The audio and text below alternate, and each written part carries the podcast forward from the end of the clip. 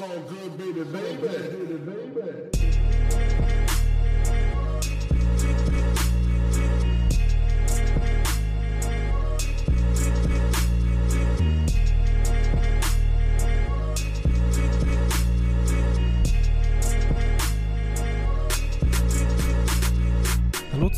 mein Name ist Jan Wehn und ihr hört eine neue Folge vom All Good Podcast. Für diese Ausgabe bin ich nach München gefahren und habe mich dort mit Iman und Edward Scissorhand getroffen.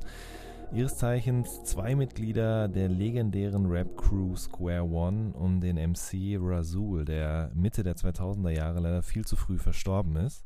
Und ich habe mit den beiden über ihre Hip-Hop-Sozialisation in München gesprochen, darüber, wie sie Square One gegründet haben, wie es zum ersten Deal und später dann auch zum ersten und einzigen großen Album der Gruppe kam.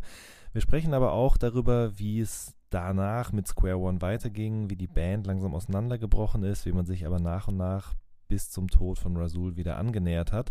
Und wir sprechen darüber, was die beiden auch danach gemacht haben. Denn Iman hat im letzten Jahr ein Album mit dem Namen Back to Square One veröffentlicht und Edward Scissorhand produziert ebenfalls Beats und sein Instrumentalalbum A Taste of Honey steht kurz vor der Veröffentlichung.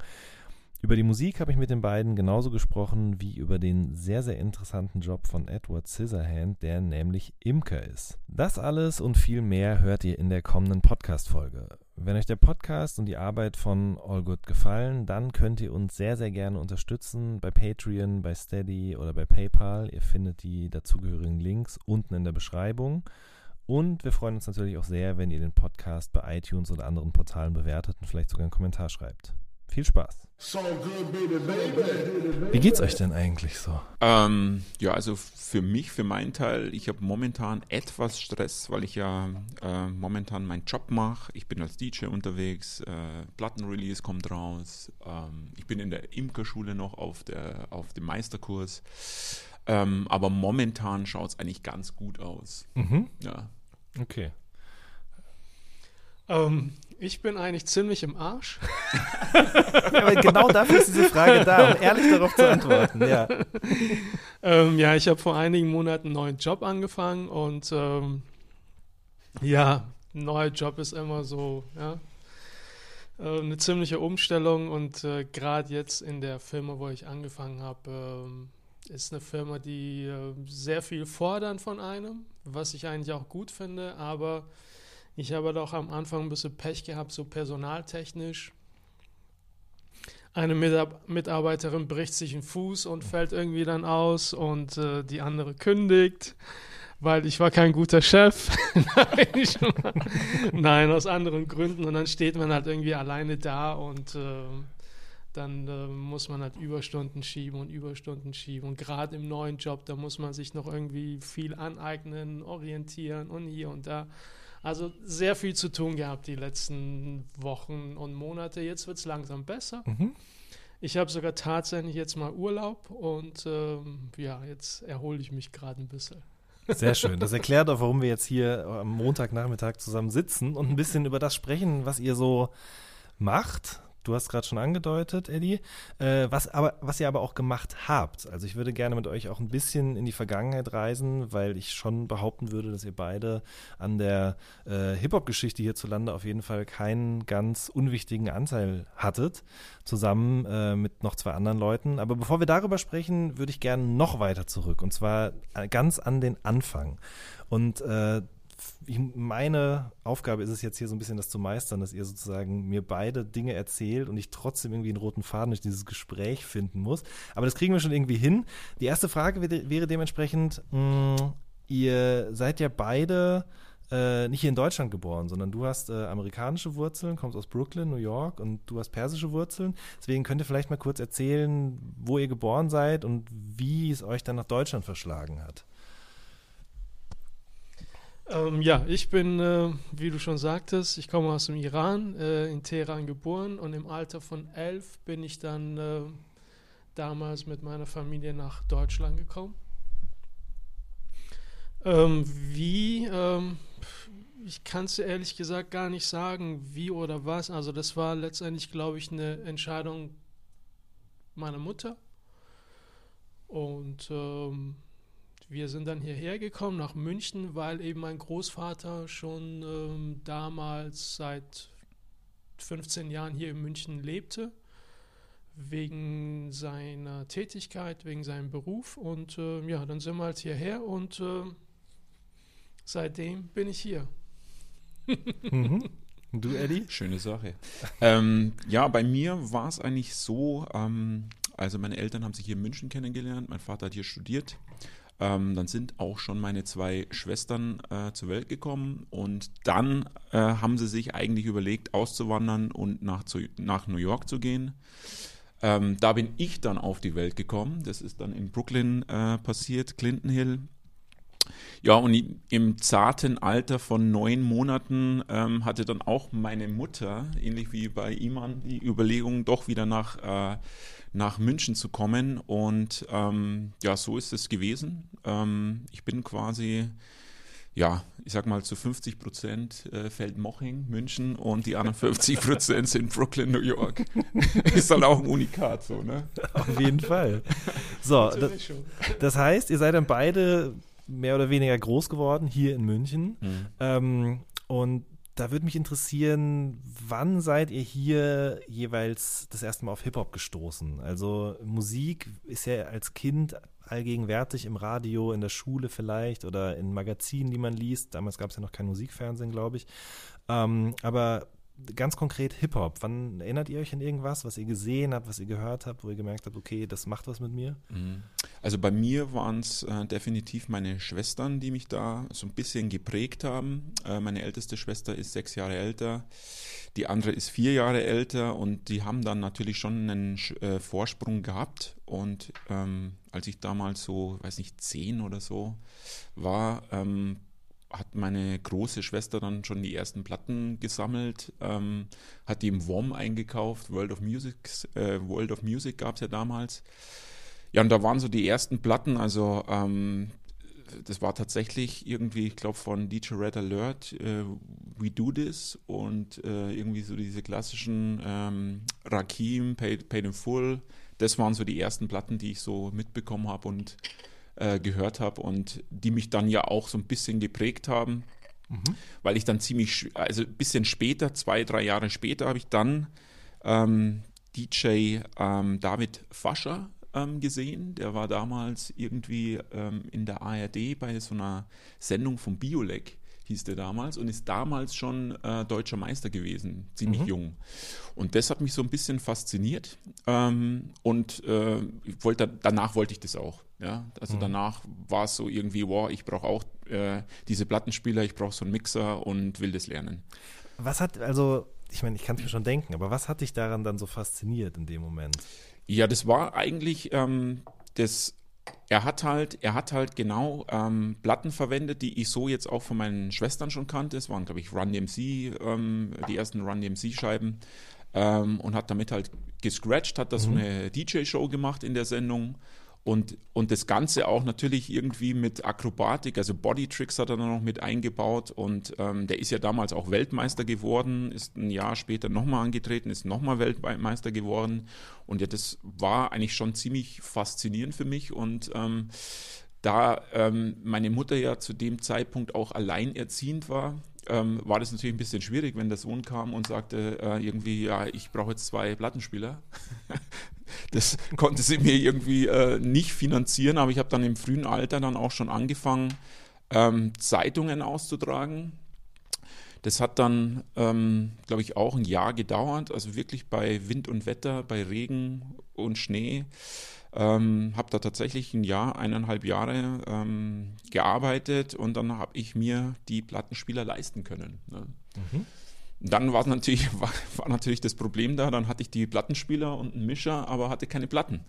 Die hatte ich aber dann äh, freundlicherweise ähm, von meinen Schwestern geliehen bekommen und das war so die ersten Scheiben, die ich dann hatte, weil die halt auch nur Hip-Hop gehört haben oder so die, die, die ersten New Cheng Swing Sachen. Ich weiß nicht, kann man Belle Biv DeVoe als, als Hip-Hop noch bezeichnen oder ist es dann schon, Nicht wirklich. das ist Nein, so, Würde ich jetzt nicht sagen. ja, dann war das so, ich denke mal die Vorzeit, aber das dürfte dann so New Jack Swing vielleicht in die Richtung gewesen sein.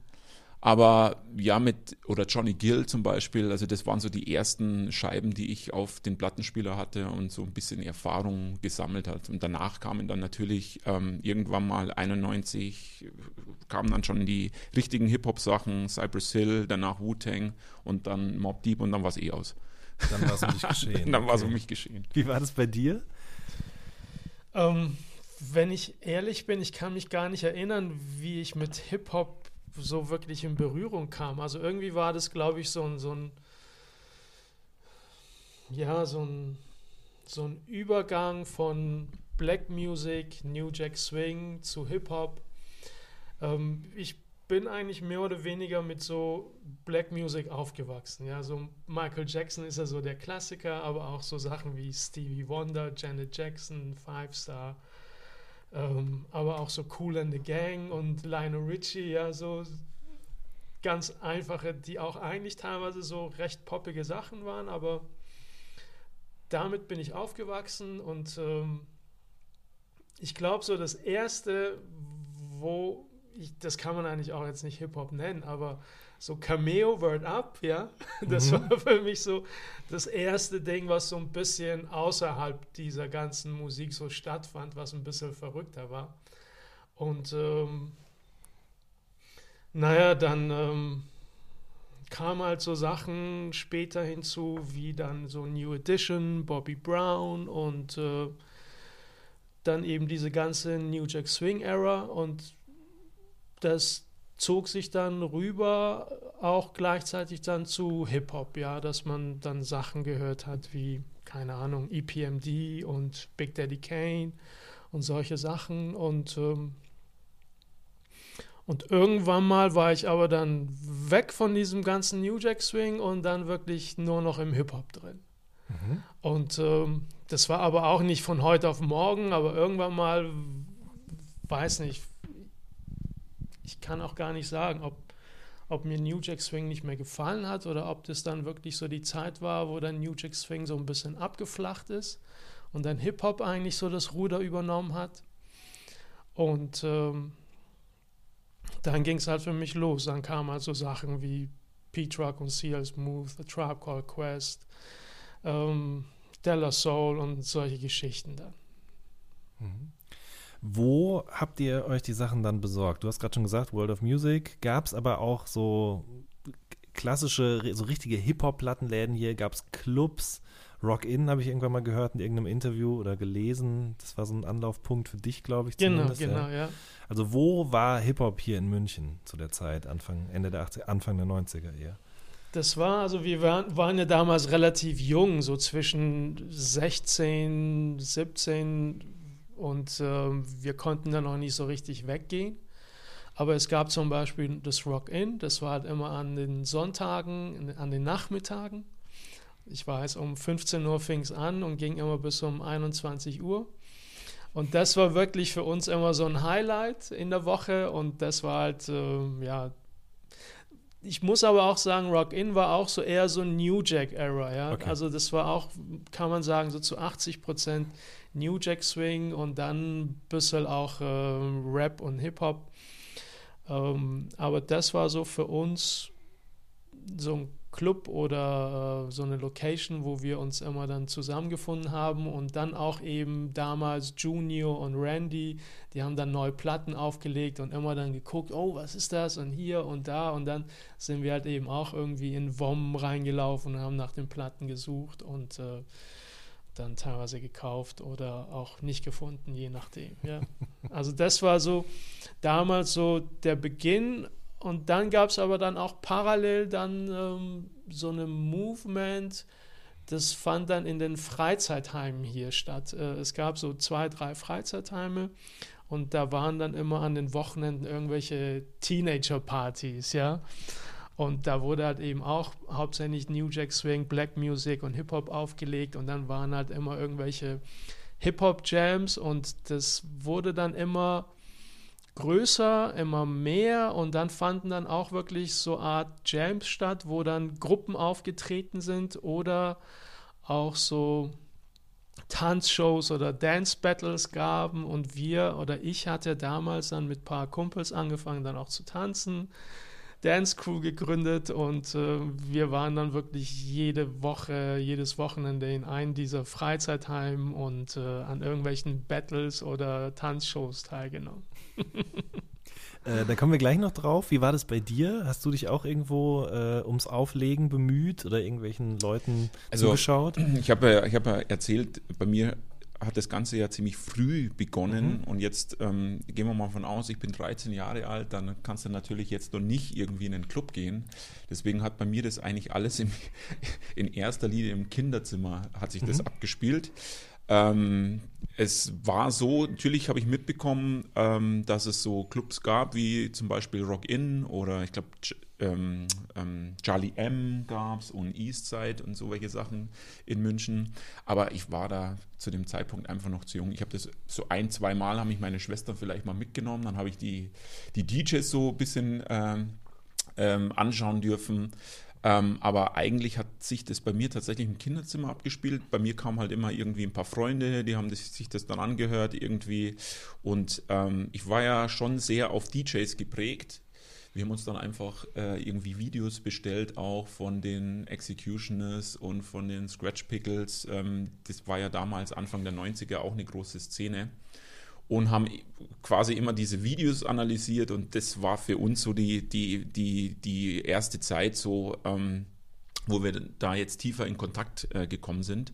Aber tatsächlich ähm, aufgelegt waren dann aber auch äh, die Freizeitheimgeschichten, was jetzt Iman auch vorher schon angesprochen hat. Da gab es ein, zwei Freizeiter, äh, Freizeitheime. Da habe ich halt auch aufgelegt und da hat es so ein bisschen begonnen, ja. Also da hat man dann so mal sich probiert und dann hat man schon gemerkt, okay, das kommt an irgendwie und dann hat's auch, ist das ein bisschen ausgeartet. Dann habe ich auch äh, versucht, irgendwie Mixtapes zu machen und so hat das Ganze irgendwie bei mir begonnen, ja. Anfang der 90er.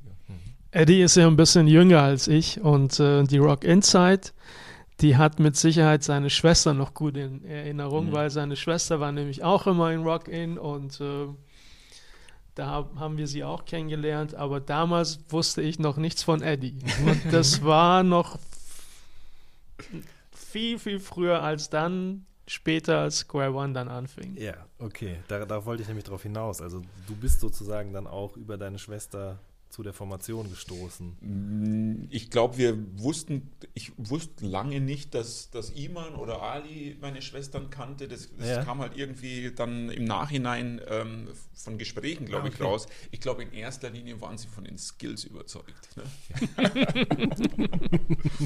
Okay, bevor wir darüber sprechen, ähm, noch Frage an dich, Iman. Ähm, du warst äh, dann durch das Tanzen auch Teil von einer Formation namens Splash, oder? Ähm, Ja, nicht Teil einer Formation. Splash war ja damals so eine, so eine, so eine Gruppe wie, wie Snap. Das war praktisch ein Abklatsch von Snap, sage ich jetzt mal ganz negativ. Ähm, das äh, war praktisch ein Rapper, damals der Cowboy und eine Sängerin, das war die Amy. Und ich weiß gar nicht, ob sie selber gesungen hat, aber sie sah halt nur gut aus. Und ähm, die wurden dann irgendwie von so einem deutschen Produzentenduo hier in München dann produziert. Und ähm, Also Eurodance. genau, quasi, das war ja. Eurodance, so ein bisschen Snap-mäßig, so mit Hip-Hop-Einflüssen. Cowboy war zum Beispiel einer, der war jedes Wochenende in, in Rock In und hat da immer so Freestyles gemacht, ja. Ja. Und war auch in München eigentlich immer recht bekannt. Und ähm, wir kannten ihn halt eben auch über Rock In. Und irgendwann mal hat er uns dann gefragt, mich und einen Kumpel, den Lulu, ob äh, wir für ihn tanzen wollen, weil der hätte jetzt irgendwie ein paar Shows, ein paar Live-Gigs und äh, der würde uns gerne dann irgendwie für ein paar Gigs mitnehmen. Und äh, da haben wir dann angefangen, für diese Gruppe Splash dann zu tanzen. Aber wir haben jetzt da nichts gemacht, also musikalisch gesehen. Also eher, eher choreografischer Natur und nicht künstlerischer wart ihr da Genau, involviert. genau, okay, gut, verstehe. Ähm, aber damit seid ihr schon rumgekommen auch. Das war jetzt nicht nur in München. Ja, ja, wir haben damals sogar auch eine, eine Tour gemacht mit denen. Das war eine Tour, die war finanziert von, von Camel. Und das waren so einige Künstler wie so Sidney Youngblood und Splash und äh, dann auch so ein paar unbekannte Rap-Künstler, die gerade irgendwie versucht haben, Fuß zu fassen, aber das waren so ungefähr, keine Ahnung, ich glaube so sechs bis acht Künstler und wir sind dann irgendwie durch ganz Deutschland getourt, einen Monat lang zum Beispiel. Ähm, das war eine ganz nette und äh, lustige Erfahrung. Wir waren irgendwie dann, glaube ich, fünf oder sechs Tänzer, die dann ähm, da mitgefahren sind und dann aber auch mal hier und da, wenn irgendwelche Shows waren, auch wieder eben für Splash oder dann, wir waren dann letztendlich so eine Tänzer-Crew und wurden dann gebucht für irgendwelchen Modenshow-Shows oder irgendwie auf der ISPO irgendeine Show und äh, irgendwelche Events. Ich weiß, da hatte, glaube ich, McDonalds ähm, hat irgendwie ein Jubiläum gefeiert und Thomas Gottschalk war da als Moderator und wir sind dann irgendwie dann zwischendurch mal so als Dance Crew aufgetreten, ja. Also mhm. solche Geschichten haben wir dann auch äh, sehr oft gemacht, ja. Mhm. Äh, Anfang der 90er war das, ne? Das war alles noch Anfang der 90er, ja. Ja, okay. Dann die Frage jetzt an euch beide, weil du hast jetzt gerade auch Camel erwähnt, McDonalds, so, ähm, dann dieses Eurodance-Ding. Also Rap, der hierzulande gemacht wurde, der in Charts stattfand oder der erfolgreich war, der war dann halt eben zum Beispiel durch diese Art von Sound eben sozusagen verwässert worden. Also man hatte jemanden, eine Frau, die gut aussah, jemanden, der halt eben so alibimäßig gerappt hat und so weiter und so fort. Worauf ich hinaus will, ist eher, ähm, habt ihr dann Anfang der 90er schon gemerkt, okay, es gibt auch hierzulande Künstler und Gruppen, die eben Rap machen und wie fandet ihr das?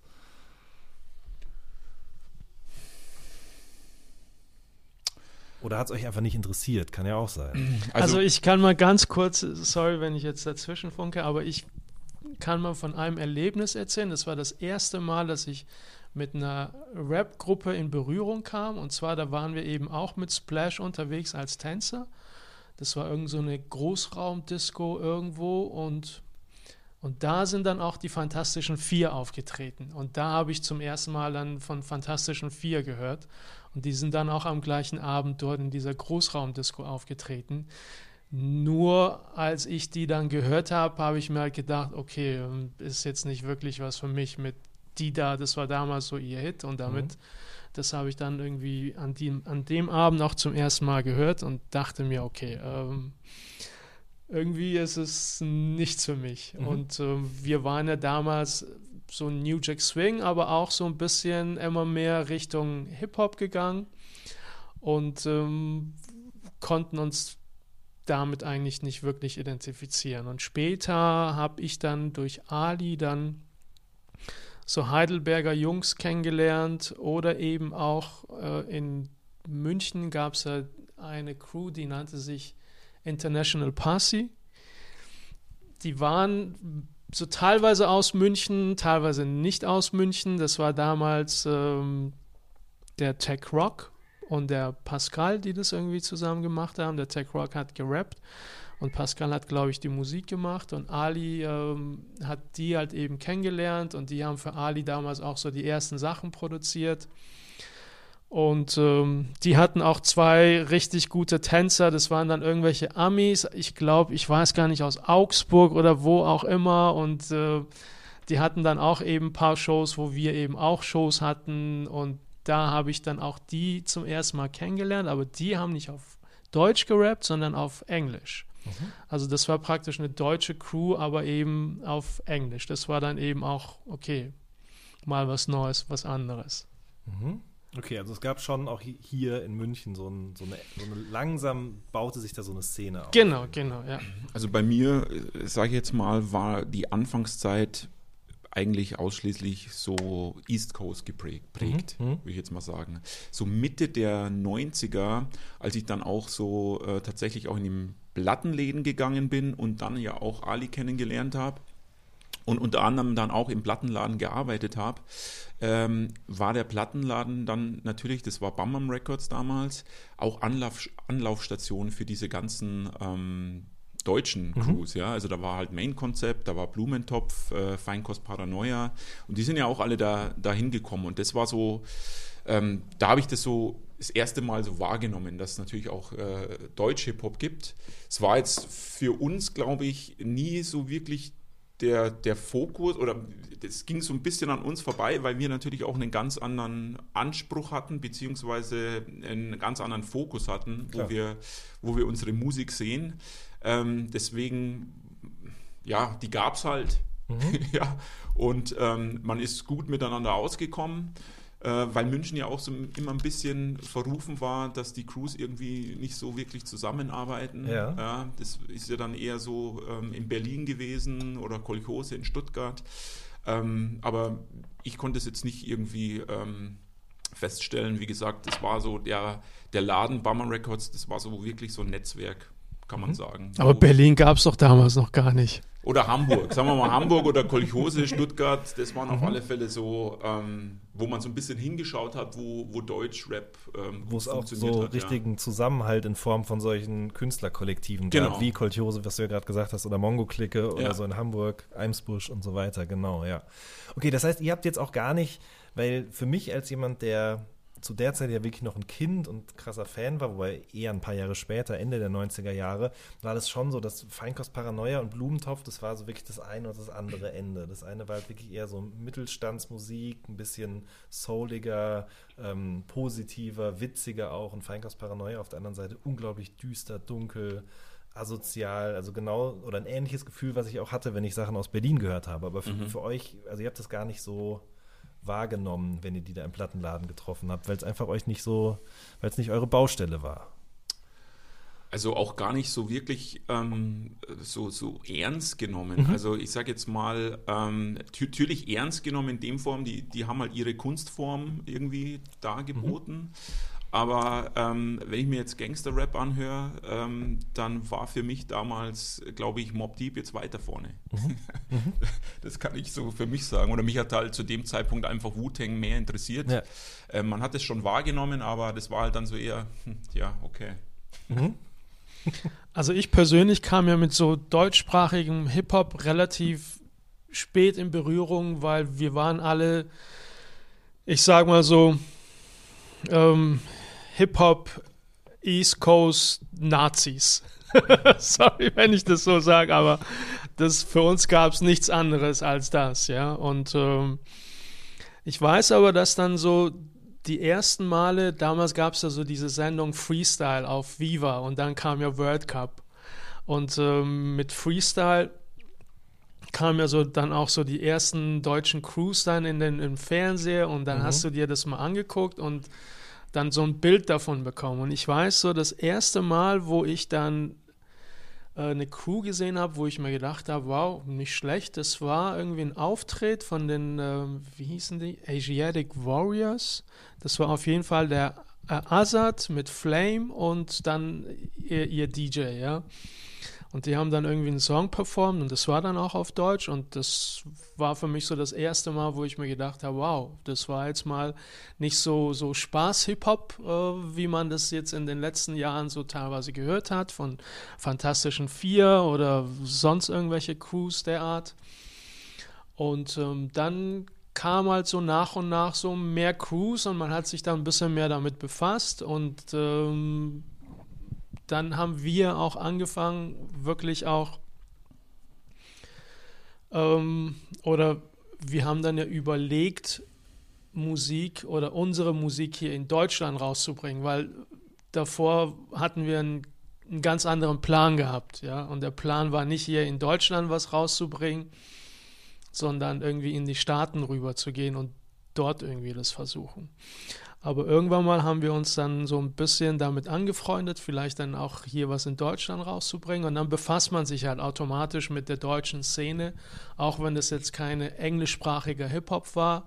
Das war halt deutschsprachig, aber man hat sich halt damit befasst und geguckt, okay, wo ist man, wo sind wir und äh, wo könnten wir dann irgendwie hineinpassen. Und ja, dann hat man also alles mal kennengelernt von Stuttgart und äh, Hamburg. Das waren ja damals so die zwei Städte und dann so zwischendrin, keine Ahnung, so Sachen wie Assad oder die Heidelberger Jungs und so weiter und so fort. Was man auf alle Fälle noch sagen muss, also wo ich so richtig ähm, ähm, drauf aufmerks aufmerksam geworden bin, war auf alle Fälle so äh, Ruhrpott. Das war so ähm, Kreuzfeld-Jakob, äh, RAG. Das waren so die ersten Platten, wo ich eigentlich ziemlich cool fand. Also wo ich dann auch wirklich ähm, auch schon angefangen habe, da so ein Platten zu sammeln. Es war ja das äh, Label damals, Put the Needle, Needle to the Records. Und die haben auch ganz gute Releases damals schon gemacht, ja. Auch sehr früh schon an den jungen Savage geglaubt, zum Ja. Beispiel. Ne? Ja, ja. Richtig. Äh, wo du RAG sagst, möchte ich ganz kurz hier an der Stelle eine kleine Werbeunterbrechung machen. Mein geschätzter Kollege Julian Brimmers hat nämlich einen Film gedreht mit mehreren Freunden bzw. Kollegen zusammen über RAG. Aha, okay. Und ähm, der heißt äh, We Almost Lost Bochum und erzählt sozusagen die Geschichte dieser Band mit allen vier Mitgliedern, das, ähm, ja, das, das Reinkommen in die Hip-Hop-Szene, dann die ersten Erfolge und dann das erste große Album und dann das zweite problematische Album und dann natürlich auch das Auseinanderbrechen dieser Gruppe und der Tod von Gala ist ein ganz, ganz toller Film, der jetzt, glaube ich, hin und wieder auch auf Filmfesten gezeigt wird. Sehr zu empfehlen auf jeden Fall an der Stelle. Aber ähm, das stimmt. Ruhrpott-Rap hat für mich auch immer eine sehr, sehr eigene Komponente gehabt im Vergleich zu Sachen aus Hamburg oder Stuttgart. Das war Absolut, irgendwie ja. so, also ich komme ja auch aus der Gegend und ich habe die Gegend immer sehr gehört in dieser Musik. Das war anders als Hamburg oder Stuttgart. Ja, es war halt irgendwie so, Hamburg war halt so ein bisschen lustig. Mhm. Äh, die haben halt immer so ein bisschen äh, sich selbst aufs Korn genommen und so. Und äh, da hat halt jede Stadt so eine eigene Prägung gehabt. Und der Ruhrpott hatte halt dann so, so eine eigene Facette, würde Mhm. ich jetzt mal sagen. Und die haben mir am meisten zugesagt. Ich weiß, als ich das erste Mal ein Video von Fettes Brot gesehen habe, da habe ich mir gedacht, was ist das denn? ich, ich sagte ja, wir waren damals wirklich so absolut auf so Hip-Hop East Coast getrimmt und ähm, wenn du dann auf einmal so eine Hip-Hop-Show anguckst guckst und dann kommt irgendwie fettes Brot und die waren damals, ich glaube, das war Nordisch by Nature hieß damals die Single und äh, das war halt irgendwie, es war so die, das waren die Anfänge, ja, wenn man heute irgendwie drüber nachdenkt, dann denkt man eigentlich schon eine geile Zeit, aber damals konnte ich halt mit sowas noch, noch gar nichts anfangen. Ja. Also das war so für mich so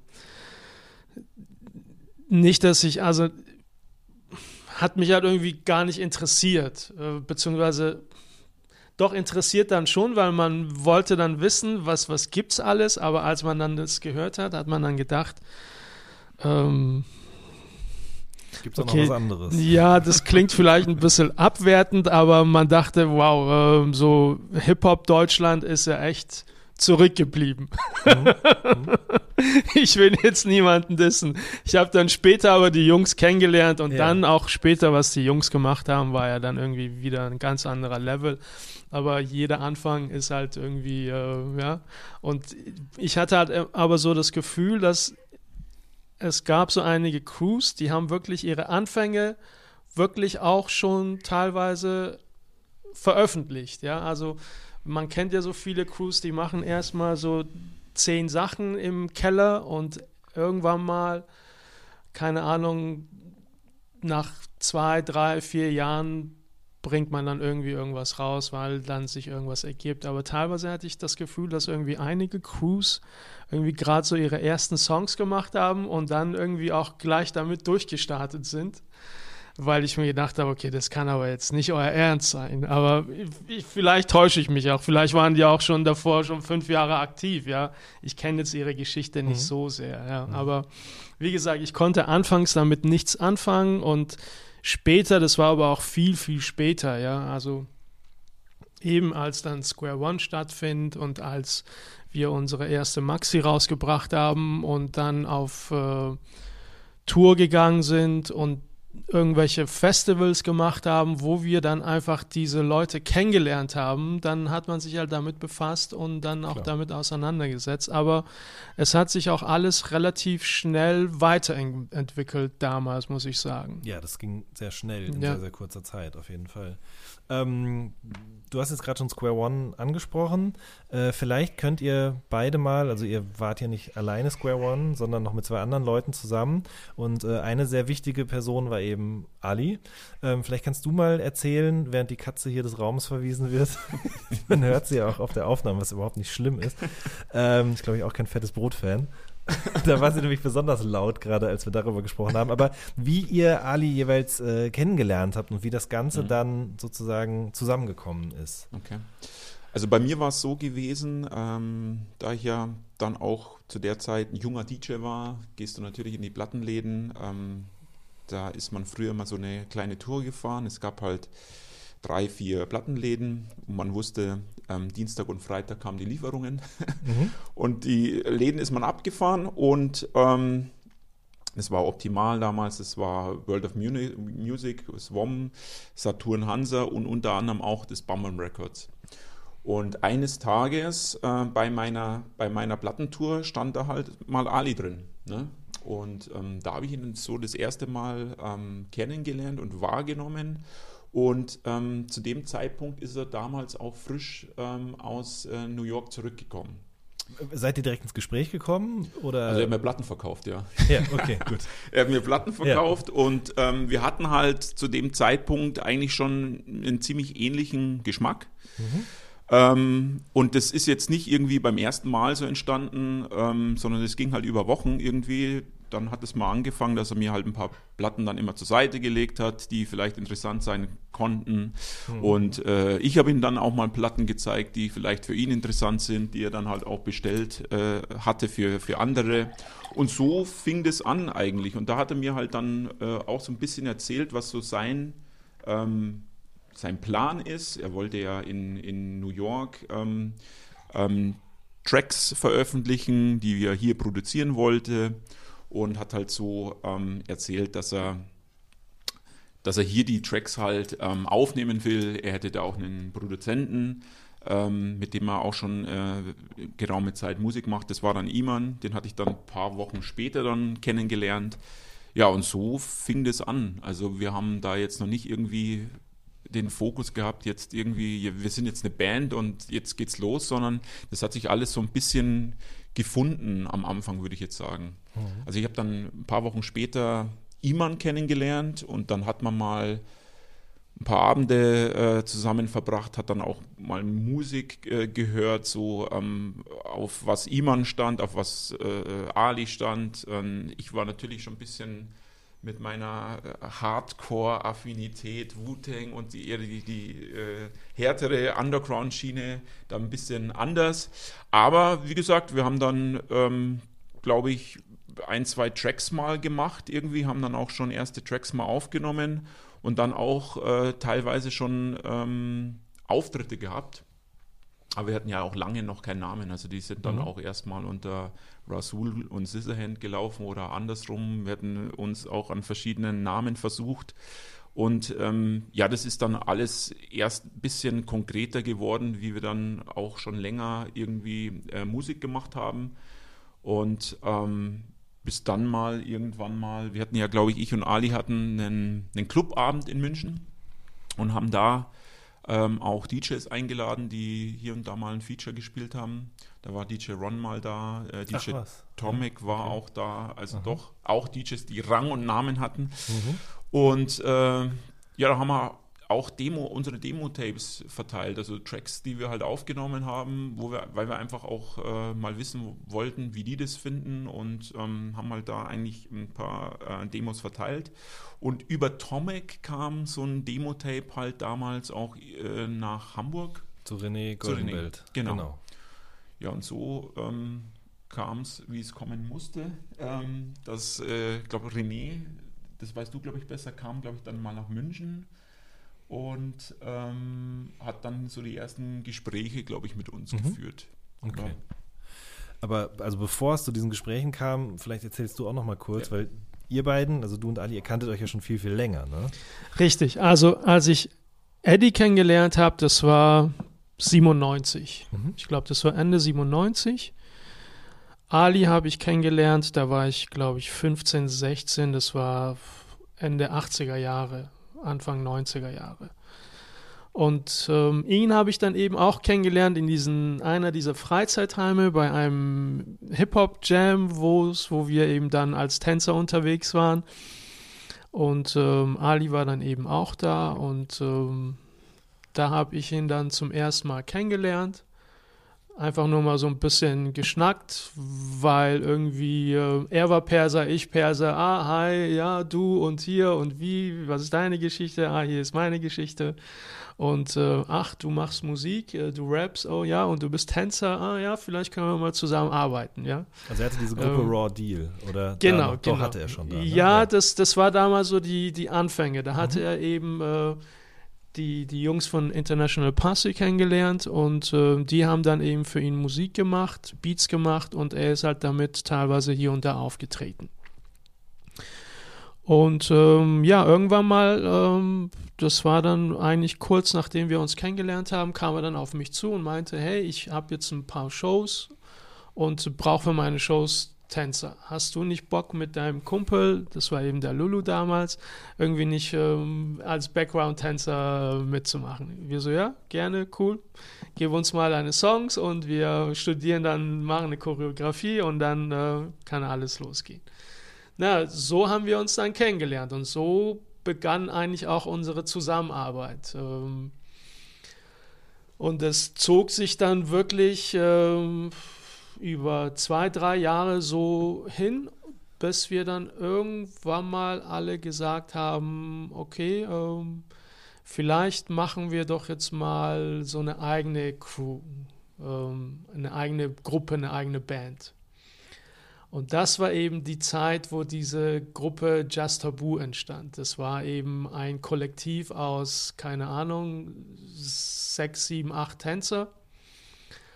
Und ähm, dann haben wir halt eben den Gerhard Augustin kennengelernt und ähm, Ganz kurz, kannst du nochmal eben erklären, wer der ist? Also er kommt, das haben wir hier im Vorgespräch schon geklärt, aus Hagen, aus meiner Heimatstadt.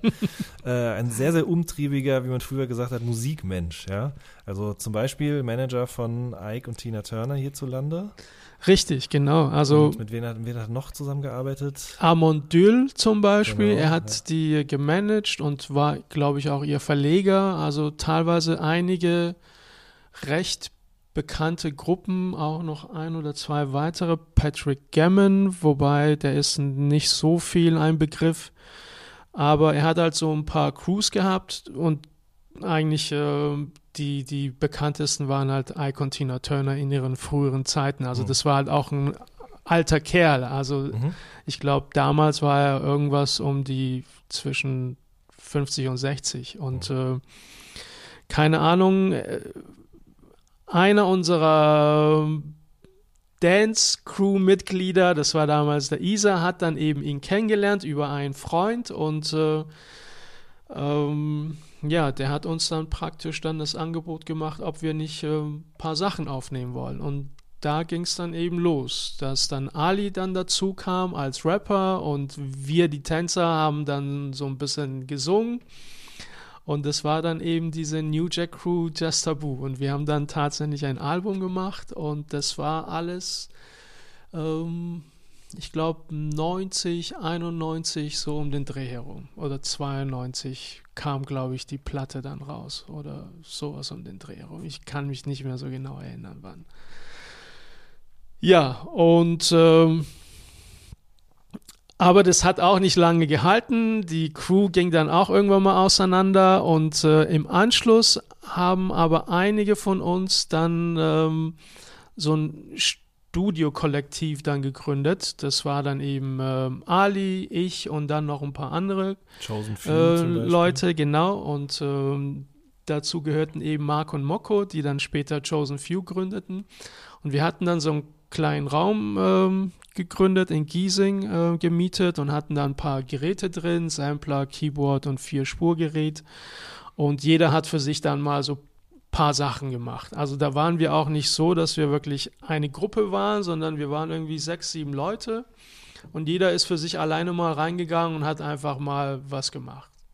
Der Ali für sich, ich für mich, die anderen für sich, Mark und Mokko, teilweise mit Ali, aber auch alleine und ähm, dann hat irgendwann mal der Ali dann meine ersten Sachen gehört, die ich dann produziert habe und meinte, hey, cool, gefällt mir, äh, ich würde gerne mal auf ein paar Sachen drauf rappen. Und ähm, dann haben wir halt eben ein paar Tracks aufgenommen und er hatte halt damals den Plan gehabt, eine Platte zu machen, praktisch ein Demo und mit diesem, mit diesem Demo dann in die Staaten nach New York zu gehen und mal gucken, was möglich ist. Genau. Durchaus selbstbewusst auch, ja.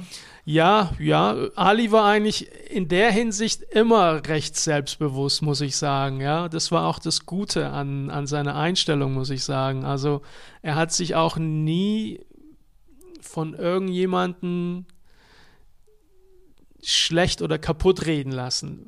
Wobei man vielleicht auch später, als ich ihn dann ein bisschen besser kannte, habe ich dann aber auch gemerkt, okay, ähm, er ist zwar recht selbstbewusst, aber teilweise hat er auch wirklich damit zu kämpfen, weil man muss überlegen, er hat von Anfang an hier in Deutschland auf Englisch gerappt und das war Ende 80er Jahre, Anfang 90er und äh, das war eigentlich von Anfang an zum Scheitern verurteilt. Ja, also keiner hat an sowas geglaubt. Ja, geschweige denn äh, dass er irgendwie einen Deal bekommt und eine Platte rausbringt. Ja, das war halt natürlich immer sein Traum und er hat immer davon gesprochen und hat irgendwie mit diversen Leuten zusammengearbeitet, aber es hat irgendwie nie so wirklich was funktioniert und äh, bis er dann gesagt hat, hey, ich will einfach jetzt mal mit meinem Demo in die Staaten, in New York und mal gucken, was da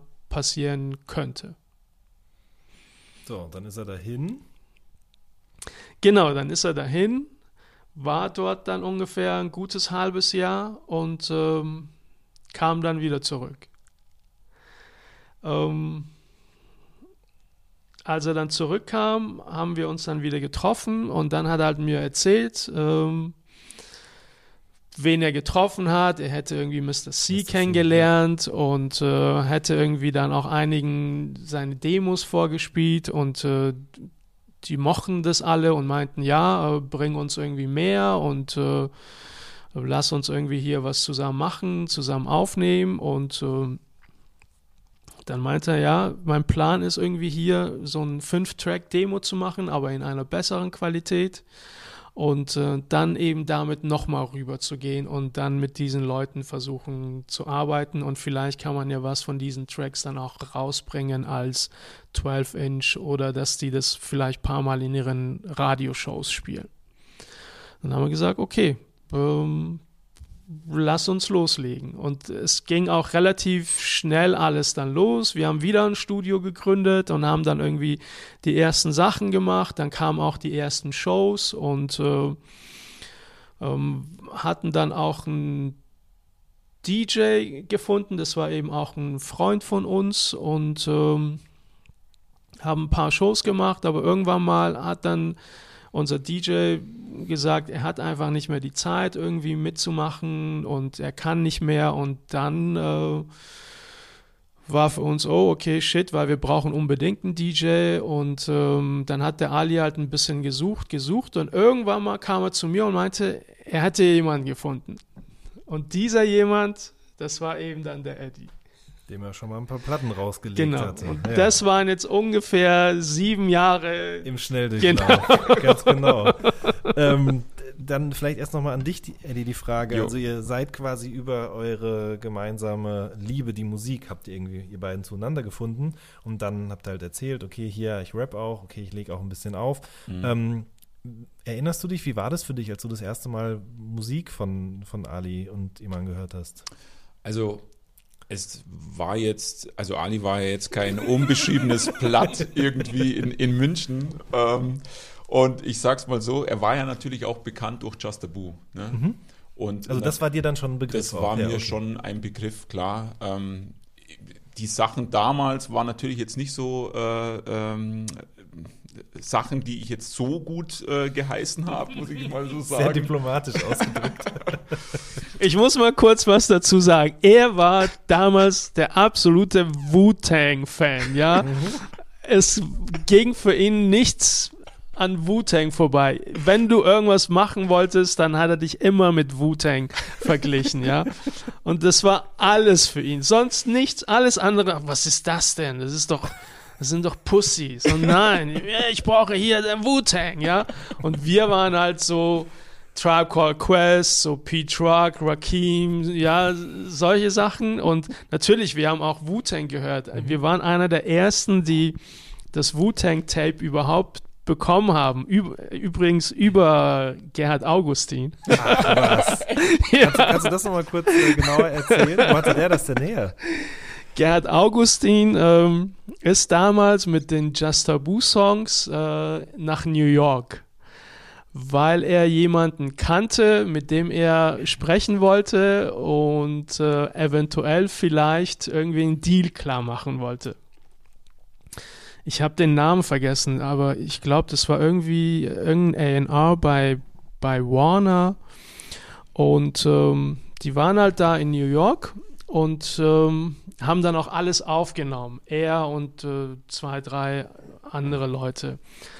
Und ähm, die haben dann Wu-Tang Clan, ähm, RZA, Jizza, alle irgendwo dann in einem Burger King dann getroffen, ja, und sind irgendwie ins Gespräch gekommen und äh, die haben das auch wirklich aufgenommen. Das gibt's alles auf Video oder gab's auf Video und da siehst du, wie der Gerhard Augustin mit RZA spricht und RZA drückt ihm ein Tape mit Protect Your Neck und Method Man in die Hand und sagt, hier, das ist der Hard Shit, New, ist noch gar nicht draußen, hier, nimm das. Und er hatte dann unsere Sachen und hier, ich habe hier eine Crew aus Deutschland. hier, Just Tabu. RZA schaut sich so, ah, okay, ja, alles klar, hier, aber nimm hier ein paar Tapes von uns mit, ja. Und dann kam der Gerhard Augustin aus New York zurück und hat uns hier, ja, ich habe hier so eine Crew irgendwie im Burger King getroffen und der hat mir hier sein, ihr, ihr Tape in die Hand gedrückt, hier für euch, hört mal alle an.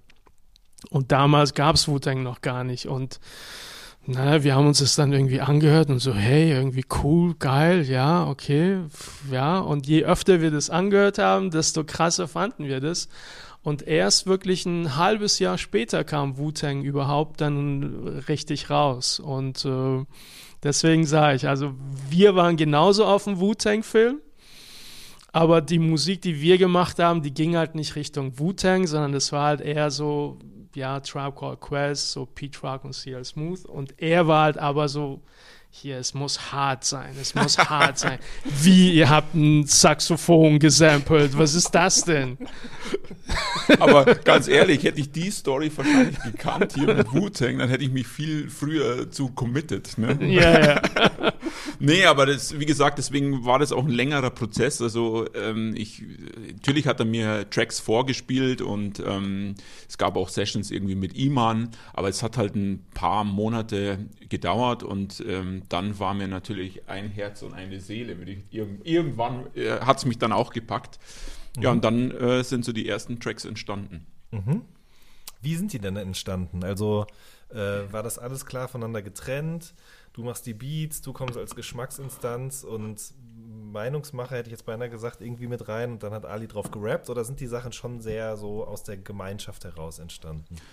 Ja, also ich würde schon sagen, also Iman hat natürlich ähm, einen Katalog an Beats ähm, äh, uns vorgespielt und ähm, natürlich hat er da auch unsere Meinungen zugehört und ähm, hat halt äh, auf den einen oder anderen was geschrieben und dann haben wir halt überlegt zusammen, wo macht man vielleicht eine, eine Hook, wo, wo gerappt wird, wo macht man eine, eine Hook, wo gescratcht wird. Also da waren wir eigentlich schon Iman, muss man vielleicht auch dazu sagen, hat jetzt nicht weit von mir weg gewohnt. Er war da ta tatsächlich damals im Hasenbergel. und äh, Feldmoching ist äh, direkt neben Hasenbergel. Da Mhm. bin ich ja auch aufgewachsen.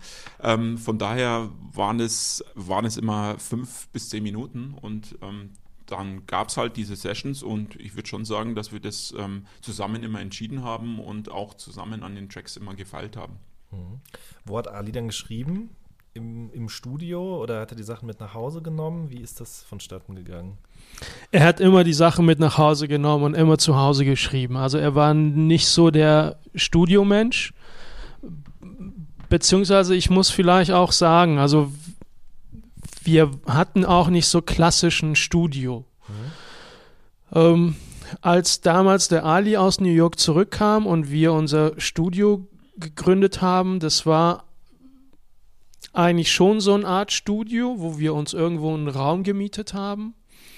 Und ähm, ich, Ali und dann noch äh, ein, zwei weitere Leute praktisch Zugang zu diesem Studio hatten.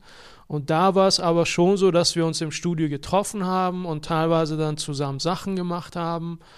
Ähm, aber auch ich irgendwie Stunden vorher im Studio war und äh, Beats gemacht hat und dann kam irgendwie der Ali dazu und wir haben uns die Sachen angehört und dann hat er irgendwie angefangen zu schreiben beziehungsweise hat dann Beats mit nach Hause genommen und hat dort weitergeschrieben. Es kam aber dann was dazwischen und zwar eines Tages, ich weiß noch ganz genau, ich und Ali waren irgendwie im Musikshop und hatten irgendwie noch so ein paar Geräte dazu gekauft und ähm, dann habe ich zu Ali gesagt, ja, ich gehe jetzt schon mal ins Studio und schließe mal alles an und dann kannst du später nachkommen und dann können wir schon aufnehmen. Wir hatten, glaube ich, einen Mic gekauft und einen Kompressor. Na, dann komme ich ins Studio und sehe irgendwie, dass die Tür offen steht und ähm, gehe rein und sehe, es ist fast alles weg. Und äh, tatsächlich war jemand eingebrochen und äh, ja, die wichtigsten Sachen mitgenommen. Das war halt unsere MPC 60, äh, Sampler und wir hatten dann irgendwie drei, vier Kartons mit so alte Platten dastehen und das hatten sie alles mitgenommen. Das Einzige, was sie eigentlich stehen lassen hatten, war irgendwie das Mischpult, weil das war einfach zu groß, aber alles andere hatten sie halt mitgenommen.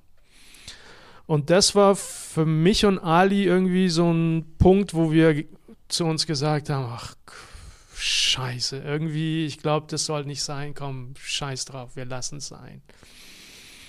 Und ähm, das war wirklich auch zwei, drei Monate haben wir dann mehr oder weniger pausiert, bis dann irgendwann mal der Ali kam und meinte, hey, das kann es nicht gewesen sein. Komm, wir müssen es irgendwie nochmal probieren.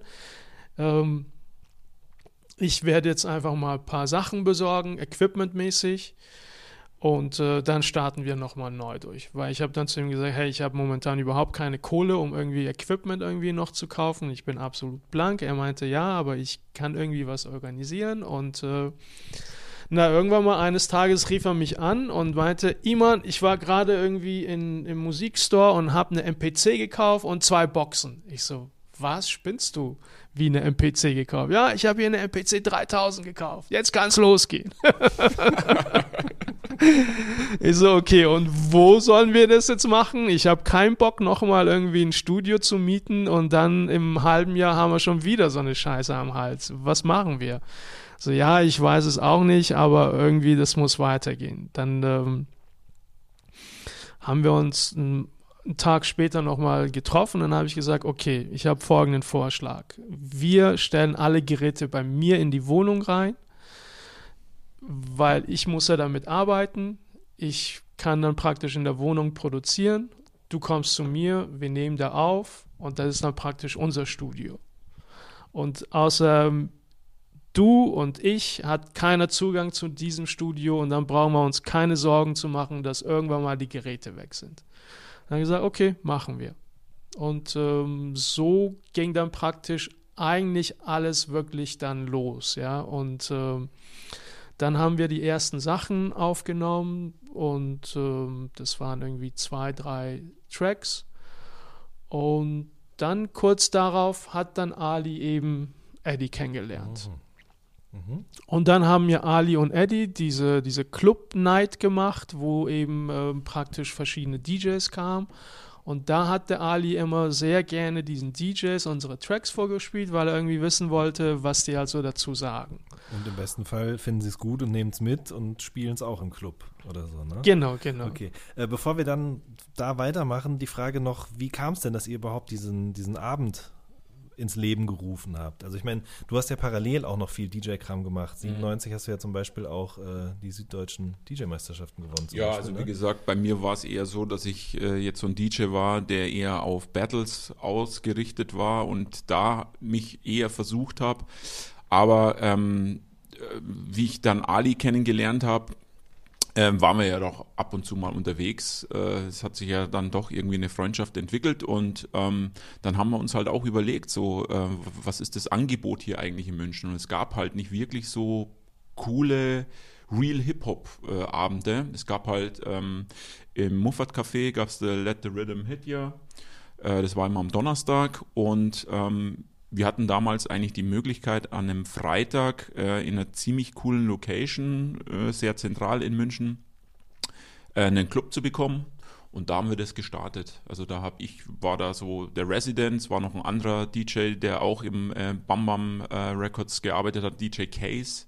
Der war, ist jetzt auch einer der, der Beastin-DJs, wenn man Mhm. die Beastin-Partys noch kennt.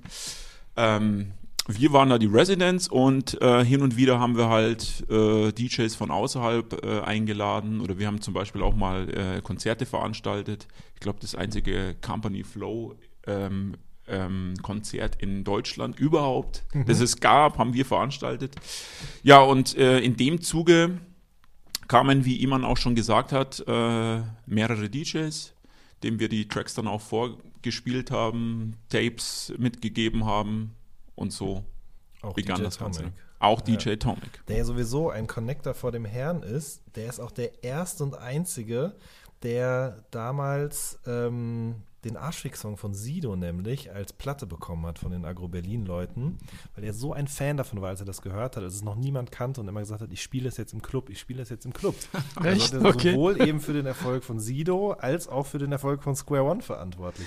Ja, vorher. absolut, absolut. Er war irgendwie derjenige, der zu Ali gesagt hat, hey, ich finde das richtig cool und ich kenne da eventuell jemanden, der damit was anfangen könnte und der das vielleicht sogar hier in Deutschland rausbringen könnte. Und das war eben der René Goldenbelt ähm, von, von Showdown und damals gab es ja Showdown auch noch nicht, aber es war alles in Planung und Tomek wusste wohl davon und äh, ja, hat es dann mitgenommen und ähm, das dem René gegeben.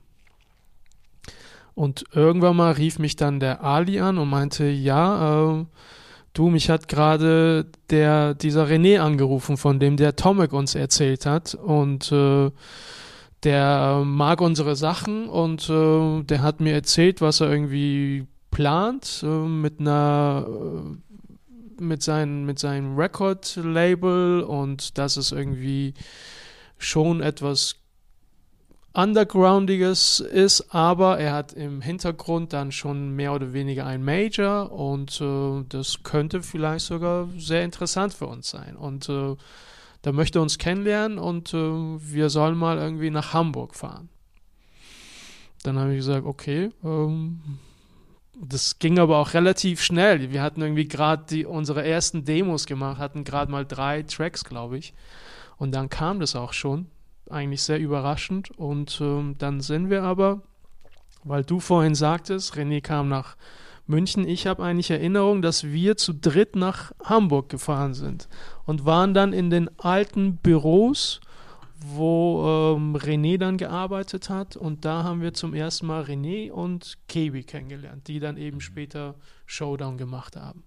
Und da hat uns der René erzählt, was er vorhat und er könnte sich das vorstellen, hier rauszubringen. Beziehungsweise er hat uns auch gefragt, was wir denn überhaupt vorhaben. Und da hat halt eben auch der Ali erzählt, ja, wir wollen damit irgendwie in die Staaten, ja. Und René meinte, ja, wenn ihr wollt, wir könnten eventuell das auch hier rausbringen und es mal hier probieren. Und ähm, dann haben wir gesagt, okay, wir hatten irgendwie ein gutes Gefühl bei dem Gespräch. Gerade weil wir dann auch den René kennengelernt haben und gesehen haben, dass er halt so ein ziemlicher Nerd ist und eigentlich jemand ist, der sich damit auskennt. Weil bis dahin haben wir eigentlich immer nur Leute kennengelernt im Musikbusiness, die eigentlich überhaupt keine Ahnung von Hip-Hop hatten, aber die wollten halt irgendwie dann doch eine Platte rausbringen, was aber immer schief lief.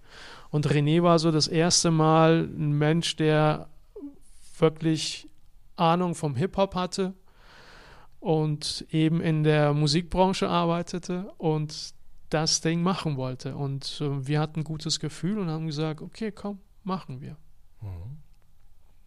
Also, das war, wie hat sich das dann angefühlt, dass ihr dann, eigentlich hattet ihr oder Ali hatte diese Pläne für die USA, dann kommt jemand und sagt, ah, wir können es auch hier rausbringen. War das jetzt dann Downgrade oder war das so äh, geil, Plattenvertrag? Wie, wie habt ihr das in Erinnerung? Weil es ja schon so ein kleiner, oder war ein kleiner Bummer, oder war da die Hoffnung, ah, vielleicht erst Deutschland, dann USA? Wie, wie habt ihr das in Erinnerung? Also für mich, ähm, ich, es, ich habe ja auch mitbekommen, was René macht. Der hat ja eigentlich äh, ziemlich erfolgreich auch Sure betrieben, was ein äh, erfolgreicher DJ-Pool ist, wo mhm. er natürlich auch viele Artists aus, aus ähm, USA hier promotet. Ähm, und äh, es war natürlich schon, es ist ein Mann vom Fach. Ähm, mir persönlich, ähm, ich muss sagen, ich hatte ja davor noch keinen Plattenvertrag. Mhm. Äh, die sind ja eigentlich so gut, also oder die sind ja eigentlich eher auf die Schnauze gefallen und hatten ja schon Kontakt äh, zu der Musikindustrie. Ähm, ich hatte das Glück, dass ich eben auf jemanden getroffen bin oder dass wir zu dem Zeitpunkt auf jemanden getroffen sind, der davon Ahnung hat. Von daher habe ich mich da eigentlich immer gleich gut aufgehoben gefühlt. Mhm. Also ich habe da jetzt nie irgendwie gezweifelt. Ähm, vor allem auch, weil ähm, René ja auch gesagt hatte, du, man kann es auch in die, in die Staaten rüberschicken. Ja. Man kann es natürlich auch in Japan veröffentlichen, man kann es, man kann es in New York äh, veröffentlichen und von daher war es von meiner Seite immer fein. Ne? Mhm. Mhm. Ähm, also wir waren ja keine Träumer, letztendlich waren wir schon irgendwo auch realistisch und wussten, dass wenn wir mit unserem Zeug in die Staaten gehen, dass es schon richtig hart sein werden könnte. Ja, also es wird nicht so sein, dass wir irgendwo hinlaufen und unser Demo abgeben und zwei Wochen später haben wir eine Platte und Video und äh, treten mit Mob Deep zusammen irgendwo auf. Ja, also wir wussten, äh, hey, wir sind, kommen aus Deutschland und äh, alleine das ist schon so eine große Hürde, ja, und wissen gar nicht, wie die Leute das dann drüben aufnehmen werden. Ähm, und wenn, dann würde das wirklich schon sehr schwer werden. Ähm, was mich aber auch den Ali so überzeugt hat, war halt wirklich das Ganze, was uns damals der, der René präsentiert hat, mit seiner Idee und mit seiner Vorstellung und was er machen wollte. Und äh, für mich war auch ein ganz, ganz wichtiger Punkt, äh, dass wir praktisch äh, ein Studio haben, wo wir Sachen aufnehmen können. Und das war damals äh, Boogie Park Studios und äh, dieser, dieser Plattendeal, der war ja praktisch zusammen mit dem Andreas Herbig. Ich weiß nicht, ob dir der Name was sagt. Der auf der musikalischen Seite so der Chef war, während René mit KB so auf der Label-Seite, was Marketing und Promotion angeht, so der Kopf war. Und äh, davon hat uns eben auch der René erzählt, dass sie halt ein großes Studio haben mit wirklich absolut professionell und dass da eben auch Leute drin sind, die teilweise auch von Hip-Hop Ahnung haben. Erzähl und weiter, ja. Das kommt bekannt vor, ne? Ich will irgendwas googeln, während du weiter erzählst. Und äh, das war für mich dann auch nochmal so ein Punkt, wow, geil, wir können endlich mal in so einem professionellen Studio dann aufnehmen und mischen und also das ist halt wirklich alles amtlich, also das ist nicht so wischiwaschi Halligalli mäßig, das klingt nach einem richtigen Plattenvertrag, ja. Mhm. Und ähm, natürlich das Geld spielte erstmal nicht so eine große Rolle. Wir wussten auch, wir können jetzt keine Ansprüche stellen, was Geld angeht. Letztendlich für uns war erstmal, hey, krass, wir kriegen hier ein Angebot für ein Plattenlabel. Jemand will unsere Musik hier in Deutschland rausbringen. Und es stimmte halt das drumherum. Und äh, wie gesagt, wir hatten ein gutes Gefühl mit René und haben dann gesagt, machen wir. Mhm. Und das gute Gefühl wurde ja auch bestätigt. Ihr habt dann ja erstmal ein paar Maxis rausgebracht, die gut ankamen, die sich verkauft haben, die Videos wurden gespielt. Also so habe ich dann ja damals euch auch eben mitbekommen als kleine, kleiner Teenager. Ähm, und nach diesen Maxis ging es dann eben an dieses Projekt Album. Ne? Wie habt ihr dann an Walk of Life gearbeitet? Kann man das irgendwie runterbrechen so? Habt ihr euch dafür eingeschlossen? Seid ihr weggefahren? Äh, oder, also, oder habt ihr dieses große Album vorher durchkonzipiert oder habt ihr im Grunde weitergemacht wie vorher auch? Wir haben so einige Sachen ausprobiert. Mhm. Ähm, das war irgendwie auch so ein Prozess, bis wir dann an den Punkt kamen, wo wir dann für uns herausgefunden haben, okay, so werden wir jetzt das Album produzieren. Aber bis wir dahin kamen, vergingen auch ungefähr zwei Jahre. Wir haben die erste 12-Inch gemacht, Mind, Body and Soul. Und ähm, haben gesagt, gut, wenn wir die machen, wollen wir auch gleichzeitig so ein paar Shows machen, damit wir rumkommen und äh, die Leute uns einfach ein bisschen kennenlernen, weil wir waren einfach ein unbeschriebenes Blatt. Und äh, hatten aber eigentlich vor, sechs Monate später schon die zweite Single zu machen und dann wirklich schon sechs Monate später das Album äh, rauszubringen, praktisch innerhalb eines Jahres. Ähm, aber das war alles ein bisschen zu optimistisch geplant und zwischen Mind, Body and Soul und State of the Art, das war dann die zweite 12-Inch, verging, glaube ich, etwas über ein Jahr, oder? Mhm. Also nicht war mehr. recht lange und zwischendrin waren wir sogar auch ähm, zum Beispiel drei, vier Wochen in Hamburg und haben uns da in, in einem Studio eingenistet und ähm, haben dann wirklich dort angefangen zu produzieren. Ali hat geschrieben und haben dann Sachen aufgenommen. Aber irgendwie haben wir gemerkt, dass es, dass es alles nicht so produktiv war. Es war einfach irgendwie, ich weiß nicht, zu viel Ablenkung und wir waren irgendwie zu sehr ähm, von anderen Leuten abhängig. Ja, wir waren halt in einem Studio. Das war praktisch äh, gleichzeitig auch ein, eine Wohnung, wo eben ein Studio drin war und da haben wir geschlafen, praktisch uns wirklich äh, eingeschlossen und ähm, geschrieben, Beats gemacht und da kam ähm, damals immer der ähm, der Sebi, Sebi Sebastian Hackert, ähm, Von Deichkind. genau von Deichkind. Äh, der kam dann praktisch immer als äh, Engineer und hat äh, mir dann eben im Studio geholfen und mir gezeigt, welche Knöpfe ich drücken muss und hier und da und dies und jenes. Und mit dem habe ich übrigens auch so die ersten Sachen eigentlich abgemischt. Er war immer so beim Mischen eigentlich bei mir dabei, äh, war mein, mein mehr oder weniger mein Partner, wenn es um Mischen ging. Wir haben uns da wirklich äh, sehr gut verstanden und er war auch absolut äh, richtig guter Ingenieur, muss ich sagen.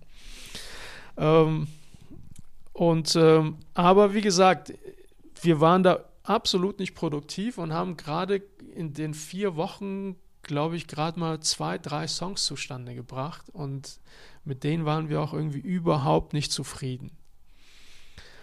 Und ähm, dann habe ich mich dann irgendwie ähm, zu Hause eingeschlossen und habe dann einige Sachen gemacht und Gespräche mit Ali geführt, mit Eddie, hey, wo wollen wir hin? Wie sollte die zweite Single klingen?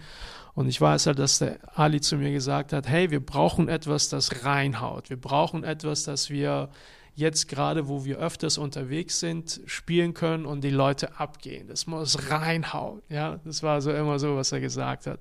Die Leute müssen ausflippen, wenn der Track kommt. Und äh, ja, ich habe mich halt irgendwie eingesperrt und immer hier mit diesem Satz im Hinterkopf versucht dann so Sachen zu machen. Und, ähm, und äh, eines Tages habe ich dann den Ali angerufen, Ali, komm vorbei, ich habe ein paar Sachen und will dir ein paar Sachen vorspielen. Und ähm, na, dann habe ich ihm irgendwie das, den ersten Track vorgespielt und meinte, hm, ja, nicht so. Übrigens, dieser Track, den ich ihm vorgespielt habe, das war dann später Curse wahre Liebe. Mhm. ähm, und dann habe ich gesagt, okay, jetzt kommt aber das eigentliche Ding, was reinhaut. Und das war dann eben State of the Art. Und wirklich nach zehn Sekunden hat er gesagt, ja, das ist es, das machen wir als zweite Single. Ja.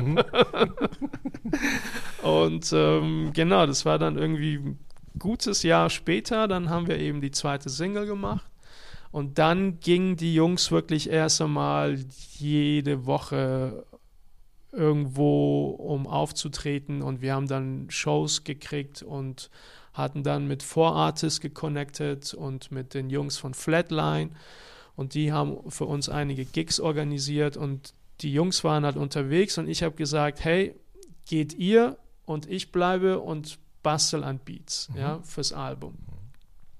Und so ging das, glaube ich, so drei, vier Monate. Wie hast du diese Gigs in Erinnerung? Also wie war das so, solche Shows zu spielen und zu sehen, wie die Leute darauf reagieren? Also, es, also ähm, die erste Maxi ähm, MBS, da hat es eigentlich schon begonnen. Ähm, da kann man schon sagen, dass wir da, ich glaube, in dem Jahr über die ersten 30 Shows schon gespielt haben, bis dann irgendwann mal die zweite Maxi äh, kam und dann kam ja auch das erste Video. Ne? Mhm. Das war State of the Art. Und da war das natürlich schon ähm, krasses Erlebnis, was du, wenn du im Club bist und trittst auf und die Leute nehmen dich natürlich ganz anders wahr, weil die dich vom Video kennen. Und du hörst die ersten Gespräche, boah, das ist der vom, vom Video und so. Das ist natürlich schon äh, als äh, junger Hip-Hopper damals, äh, der ich hier war, ähm, war das schon, war das schon äh, ein tolles Erlebnis. Mhm. Und ähm, nach der Maxi kamen auch sehr, sehr viele Shows. Also Iman hat es ja gesagt, wir hatten damals äh, mit, mit Flatline Artists, mit Four Artists waren wir unterwegs und es gab noch so einige andere, die uns äh, gebucht haben. Also wir hatten da bis zu 50 Shows im Jahr, was natürlich schon ähm, eine Menge ist. Und ähm, was vielleicht auch ein bisschen erklärt, warum sich das auch so ein bisschen in die Länge gezogen hat, ja, mhm. in der Zeit. Mhm. Ähm, du sagst jetzt gerade, Ali hat gesagt, das muss reinhauen, das muss knallen. Ähm, wie, und er hat dann auch zum, als, er, als es an ans Album ging, das hast du, glaube ich, erzählt, dass er gesagt hat, es muss ein Klassiker werden. Also so ein bisschen dieser Klassikeranspruch, irgendwie die Idee davon, dass man da nicht einfach nur ein Album macht, sondern irgendwas, was bleibt, was den Leuten irgendwie was gibt und so weiter und so fort. Vielleicht könnt ihr mal noch ein bisschen was zu, zu Alis musikalischer Vision sagen, so. Also wie habt ihr das in Erinnerung? Ähm, also Alis Vision war, kann man sagen, so die gleiche Vision, die ich auch für, für mich immer hatte. Ähm, Musik rauszubringen, das ähm, die Zeit überdauert, ja. Etwas, das du auch in 20 Jahren anhören kannst und nichts, was jetzt wirklich nur so trendy ist und du kannst es irgendwie in 10 Jahren nicht anhören. Das war immer so von Anfang an unser Anspruch. Und ähm, ich weiß, als wir dann eben auch uns mit René getroffen haben und er uns gefragt hat, hey Jungs, wo wollt ihr überhaupt hin? Was, wie stellt ihr euch vor? Wie seht ihr euch überhaupt? Und das war halt eben auch unsere Antwort. Wir wollen Musik machen, die einfach zeitlos ist. Wir sind jetzt nicht irgendwie die Band, die ähm, morgen eine Single macht, um damit irgendwie in die Charts zu gehen wir denken, wenn alles gut läuft, dass wir vielleicht drei, vier Platten machen müssen, bis wir vielleicht irgendwann mal auch kommerziellen Erfolg haben. Aber ähm, vom ersten Album an wollen wir wirklich Sachen machen, die zeitlos sind. Ja, so unsere Vorbilder waren halt eben so Tribe Called Quest, ja, und Mob Deep, Pete Rock und CL Smooth, aber auch so EPMD, Rakim, ja, solche Geschichten. Und ähm, deswegen muss ich sagen, haben ich und Ali uns eigentlich so auf der musikalischen Ebene wirklich blind verstanden. Wir haben in der Hinsicht nie Probleme gehabt. Wir haben irgendwie auch nie irgendwie Diskussionen gehabt, hey, nein, so nicht und da. Wir waren immer auf einem Level, von, von der ersten Sekunde bis fast zum Schluss. Mhm. Mhm. Ähm, wonach habt ihr die Vocals ausgesucht für die Scratches? Also hat er das gemacht? Hast du das gemacht? Habt ihr das alle gemeinsam in Absprache getan? Das war eigentlich im Großen und Ganzen in gemeinsamer Absprache. Also wir haben da auch zusammengesetzt und haben äh, gesessen und haben halt überlegt, okay, bei welchen Tracks kann man irgendwie Scratches einbauen, bei welchen ähm, macht man lieber eine Hook und da sind wir Track für Track durchgegangen. Es kamen ja, also es waren ja auch Tracks dabei, die sind vielleicht nicht aufs Album gekommen, mhm. aber so im Großen und Ganzen ähm, ist die Selektion da schon vorab getroffen worden. Mhm. Ja. Jetzt kommt wieder der nicht fettes Brot-Fan, kommt wieder hier. ähm, ähm, vielleicht nochmal was aus der technischen Perspektive. Ihr habt das Album dann in den USA auch mastern lassen, oder? Bei Tony Dorsey. Ja, mhm. richtig. Ja. Auch alle zusammen, also es war ja zu der Zeit, es ist ja öfter passiert. Ne? War das eure Idee? War das die Idee von Götz? Ich glaube, der hat die Idee, Idee, auf jeden Fall ein paar Leuten eingepflanzt damals. Ja, was heißt eingepflanzt? Ähm, natürlich war das immer so unser Traum, in den Staaten was aufzunehmen und ähm, wenn wir das Album machen, vielleicht irgendwie auch ein paar ähm, Features mit amerikanischen Artists äh, auf die Reihe zu bekommen aus New York und solche Geschichten. Und ähm, das stand eigentlich die ganze Zeit auf unserem Plan, aber wir wussten nicht, ob wir das realisieren können. Ähm, sprich, äh, ob das finanziell klappt und ähm, ob das überhaupt organisatorisch klappen Mhm. würde, zwecks Connection und, und, und. Und irgendwann mal haben wir dann auch, äh, kurz nachdem wir René kennengelernt haben, ja dann den Götz kennengelernt. Euren Verleger. Genau, der hat ja damals äh, Premium Blend Production und Verlag und ähm, hat uns dann eben auch angeboten, ähm, mit ihm zu arbeiten auf der Verlagsseite. Und als wir den Götz kennengelernt haben, das war wieder so ein Typ wie der René, der absolut Ahnung hatte, super nerdy war und äh, eine ziemliche Energie hatte, Vision ständig, ja, und so müssen wir es machen und so und so und so.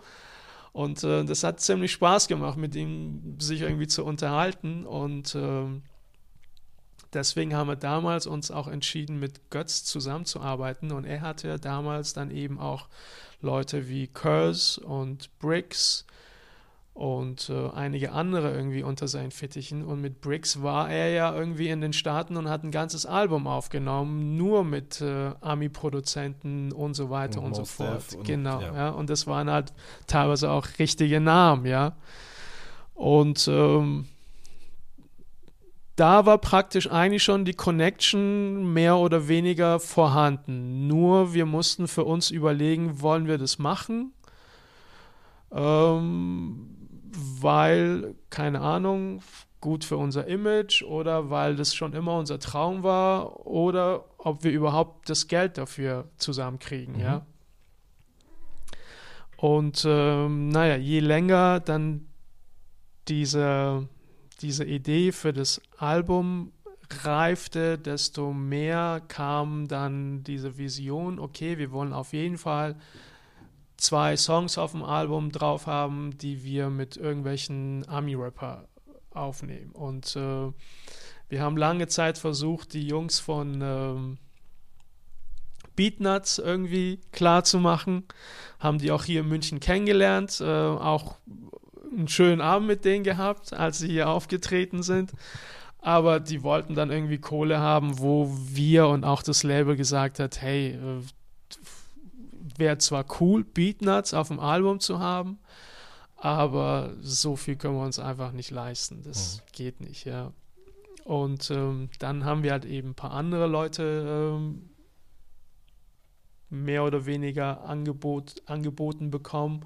Und AG äh, und Pariati, das war eigentlich auch ziemlich cool, weil für mich war so Show und AG auch so eine Gruppe, mit der ich aufgewachsen bin und äh, auch die Musik irgendwie die ganze Zeit gehört haben, auch die Produktion, ja, Show und AG, Diamond D und die, diese ganze Crew drumherum, die ITC. Und ähm, dann kam aber eben noch die Idee, hey, wie wäre es, wenn wir das dann drüben mastern, ja? Weil für mich war dann eben auch immer so, ja, hier in Deutschland gibt es nicht wirklich jemand, der irgendwie gut mastern kann und es ist immer echt schwierig. Ähm, das war eigentlich auch damals mit dem Mischen so. Also ich habe auch sehr lange dafür gebraucht, bis ich dann eben jemanden kennengelernt habe und es war der Sebastian, der Sebi, mit dem wir auf einer Ebene waren und der irgendwie auch einfach das gleiche Gehör hatte wie ich und ähm, der irgendwie auch mit mir nicht herumgestritten hat, wenn ich gesagt habe, hey, ich will das so haben, sondern er hat das dann so gemacht und dann auch seine Sachen noch mit reingebracht. Und davor war das immer schwierig. Da habe ich immer mit irgendwelchen Leuten im Studio Diskussionen gehabt, die mir erzählen wollten, wie eigentlich ähm, Hip-Hop klingen muss. Und ich habe einfach eine ganz andere Vorstellung gehabt. Und das war halt immer so ein Clinch. Und die gleiche ähm, die gleiche Erfahrung hatte ich dann eben auch auf der Mastering-Seite.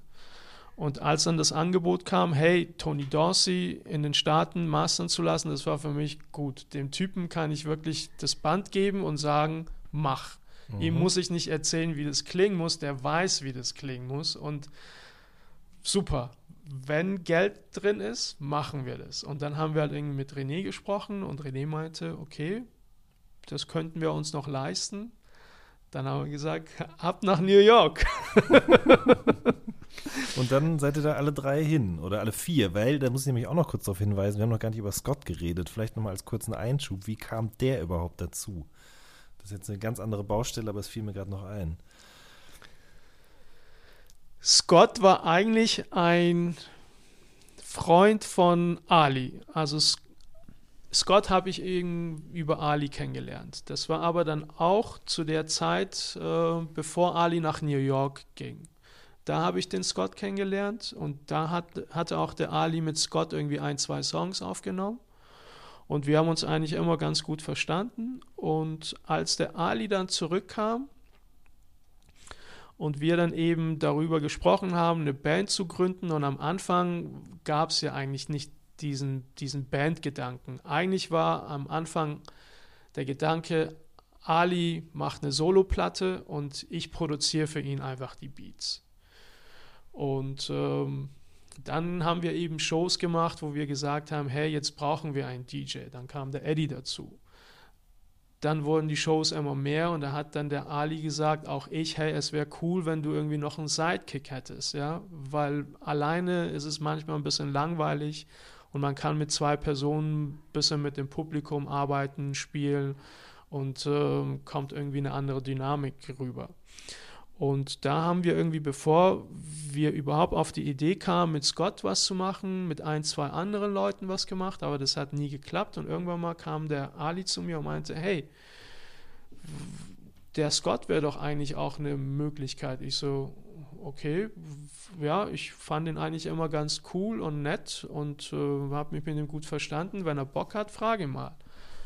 Und so kam eigentlich dann der Scott langsam hinzu. Es war nicht so, dass er dann kam und sagte, okay, ich bin jetzt ein Member, sondern wir haben gesagt, gut, wenn wir jetzt Shows machen, dann nehmen wir einfach den Scott als Sidekick mit. Und er war am Anfang auch nicht bei jeder Show dabei, sondern ab und zu mal. Aber je öfter er dann mitkam, desto mehr wurde er dann irgendwie zum, zum Bandmitglied. Also dazu muss man vielleicht auch sagen, Scott war zu dem Zeitpunkt ja auch in, in, in München, äh, hatte irgendwie auch einen äh, Vertrag mit Kicks und war da ja auch Da Model. ich den nämlich. Ja, genau. War dann, äh, hat ja auch Basketball gespielt und war da natürlich auch irgendwie unterwegs und hat da sein eigenes Zeug irgendwie gemacht. Deswegen ähm, war er natürlich nicht immer bei Shows dabei. Wir haben aber damals auch schon äh, Jinka von Chosen Few mit, äh, mit in die Shows eingebaut. Der hatte auch einige Auftritte oder sogar auch teilweise Touren mit uns gespielt. Und ähm, wie dann Scott irgendwie ähm, wieder ein bisschen mehr Zeit hatte, war er dann wieder mit dabei. Also es war so ein Back and Forth. Aber letzten Endes war es dann so, ähm, nach zwei Jahren oder so haben wir ihn dann tatsächlich zum Mitglied gemacht, weil es mit Scott wirklich sehr gut funktioniert hat, auch auf den Shows. Ne? Auf der Super Rappin Tour war ja, glaube ich, auch noch der Mark mit dabei, gell? Genau, das war genau. Super Rappin mit äh, Lootpack, Peanut Butter Wolf und äh, Square One war äh, damals Jinka von Chosen Few mit dabei, Mark. Genau. Ähm, ihr habt sehr viel Zeit investiert in, das, in die Produktion des Albums, in das Mastern des Albums, ähm, Videos und so weiter und so fort. Das Album kam dann raus. Wie wurde das eurer Meinung nach aufgenommen? Also wie kam das an bei den Leuten?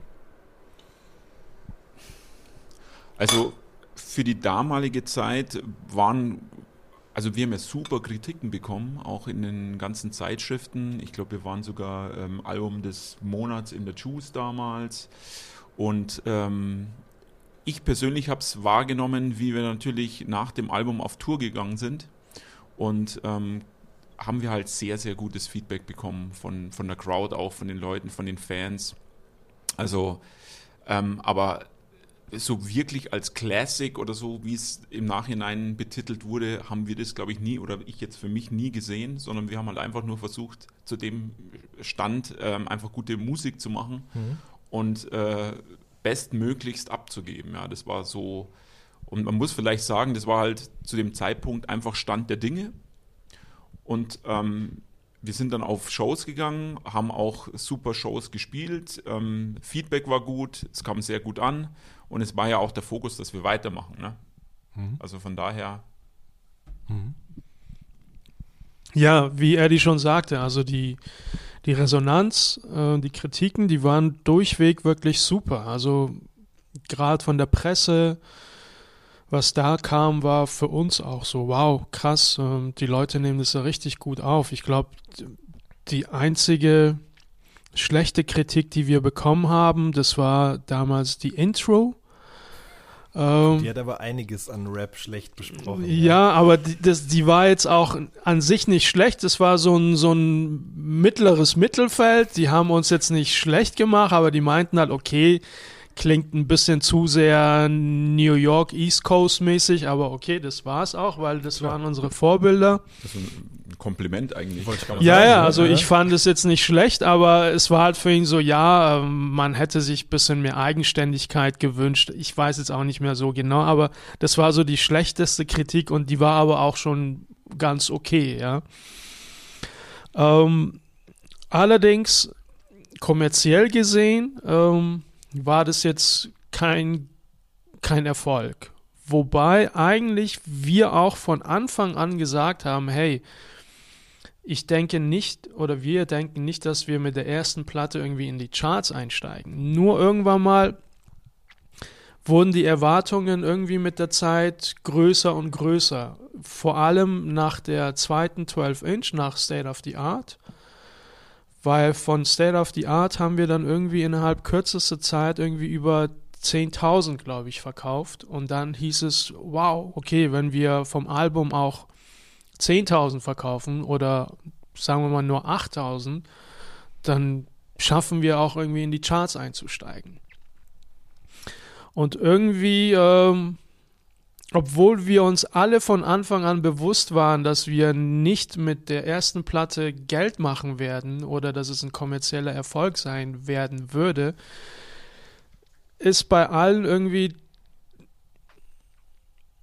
ja, die Erwartung irgendwie hochgeschraubt worden und wir haben dann wirklich von uns selber schon erwartet, in die Charts einzusteigen. Und haben uns das vielleicht so einfach äh, das Leben ein bisschen schwer gemacht. Hm. Ja, und das war auch so dieser Knackpunkt eigentlich bei, bei uns, bei mir weniger, aber Ali war das so ein, so ein Punkt, wobei für Ali war das jetzt nicht so dieser ausgebliebene kommerzielle Erfolg, sondern generell, dass er nicht so wahrgenommen wurde. Ja, Also, dass das Schulenglisch der Leute eben nicht für die Texte reicht. Genau, Und dann ja. am Ende eher es heißt, geile Show, geile Beats oder was auch immer und nicht, du bist der krasseste Lyricist, den Genau, genau so war es. Ja, er kam irgendwie von Shows zurück und äh, dann haben wir immer telefoniert und dann haben wir, hab, haben wir immer, immer gesprochen. Ich so, ich meistens irgendwie gefragt, hey, wie war die Show und wie kam das an, wie kam jenes an und ähm, und er sagt halt immer so das erste, hey, ich reiß mir den Arsch irgendwie auf der Bühne auf und nach der Show kommen die Leute und fragen, wo ist der Iman? Wo ist der Iman?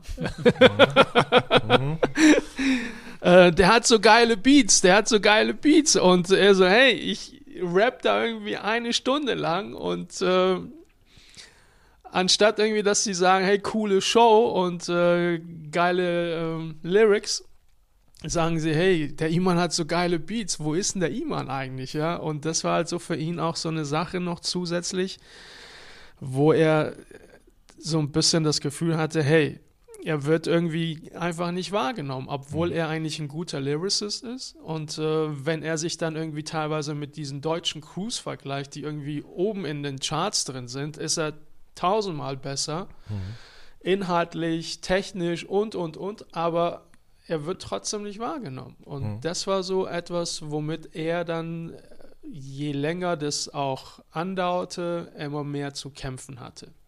Hat man das auch gemerkt, wenn ihr dann live unterwegs wart, dass dann die Leute mehr auf die Musik reagiert haben, als auf das, was er sagt? Ich meine, es ist in einer Live-Situation wahrscheinlich eh ein bisschen schwieriger, aber ich stelle es mir halt auch so vor, dass bei den Singles, die man halt aus dem Fernsehen kannte oder so, Mhm. dass da die Leute mehr durchgedreht sind, als bei jetzt irgendwelchen Sachen, wo man gesagt hätte, hört mal genau auf die Lyrics. So. Also mu musikalisch war die Show ja natürlich immer ähm, durchkonzipiert äh, mit natürlich sehr, sehr vielen East Coast Beats aus New York.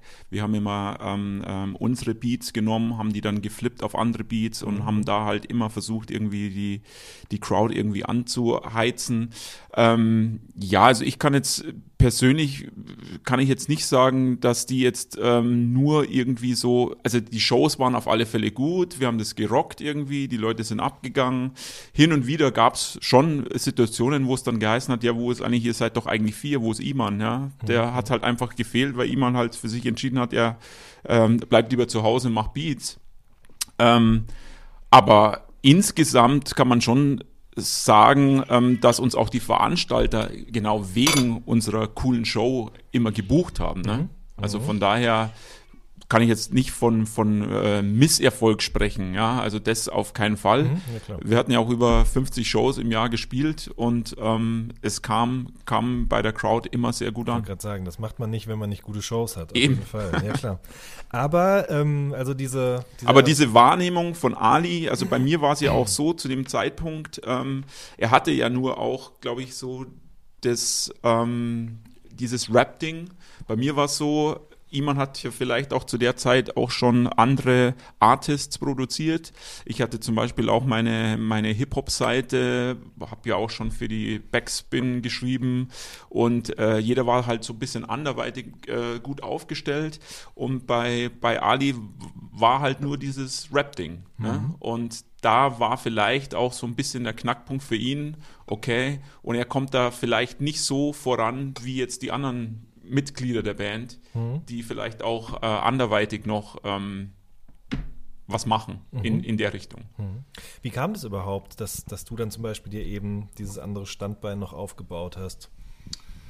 Ähm, also es war bei mir so, ich habe ja dann auch im Plattenladen gearbeitet, Bummer Records, und hatte dann natürlich auch einen, einen Kundenkreis, die immer wieder kamen. Unter anderem war dort einer immer mit dabei, ähm, Jake hieß der damals. Und ähm, der hatte mir mal von einer Idee erzählt, dann äh, eine Internetplattform zu machen. Damals gab es auch noch nicht wirklich viele ähm, Hip-Hop-Seiten. Ähm, Es war ja so Anfang der Rap.de gab es, Rap.de aber sonst gab es, glaube ich, wirklich nichts. ne? Hip-Hop-Site. Wir haben uns da auch eher an, an die Staaten äh, orientiert und haben dann im Endeffekt, ähm, er hat mich gefragt, er hätte die Idee, er hätte da auch Power im Hintergrund, die hatten dann eine GmbH äh, mit mehreren Web-Communities sowas zu machen und da bin ich gleich mit an Bord gegangen, weil ich es ziemlich cool fand. Ich war auch so aus der Crew, äh, sage ich jetzt mal, der ähm, der am meisten computeraffine Typ, der sich so ein bisschen auskannte, auch mit, mit Webdesign und eigentlich auch in die Richtung auch eine Ausbildung davor gemacht hatte. Ähm, ja, und ähm, wir haben dann mit, mit Reviews gestartet. Ist natürlich äh, perfekt, wenn du in einem Plattenladen arbeitest, kriegst du natürlich gleich alles. ja. Und so ging das im Endeffekt los. Also wir haben da Reviews gemacht, äh, wenig später, wie wir dann auch mit äh, bei, bei Shows unterwegs waren. Ich glaube, Countdown war das, wo Gizmo auch mit dabei war im Video, oder? Ja, ich glaube. Gizmo ähm, war der Typ von der Backspin und mit dem hatte ich dann mal, glaube ich, länger mich unterhalten, warum in, die, in der Backspin eigentlich keine Tape-Reviews machen. Ich hatte ja zu dem Zeitpunkt ja schon Hip-Hop-News und habe ja auch Tapes besprochen. Und dann hat er mir gesagt, ja, was keiner macht. Ähm, und, und hat mich halt dann gefragt, irgendwie, ob ich da Bock drauf hätte. Und ähm, ja, schwuppsdiwupps war es passiert irgendwie. Und dann habe ich für die, für die Backspin ähm, die Tapes beschrieben. Und so hat das Ganze irgendwie, war das halt einfach so, dass, dass ich dann mehrere Standbeine hatte und ähm, Square One halt natürlich so das Hauptding war, aber ja, auch in anderen Bereichen halt tätig war. Square One brach dann aber sozusagen auseinander. Also es gab ja kein zweites Album in dem Sinne.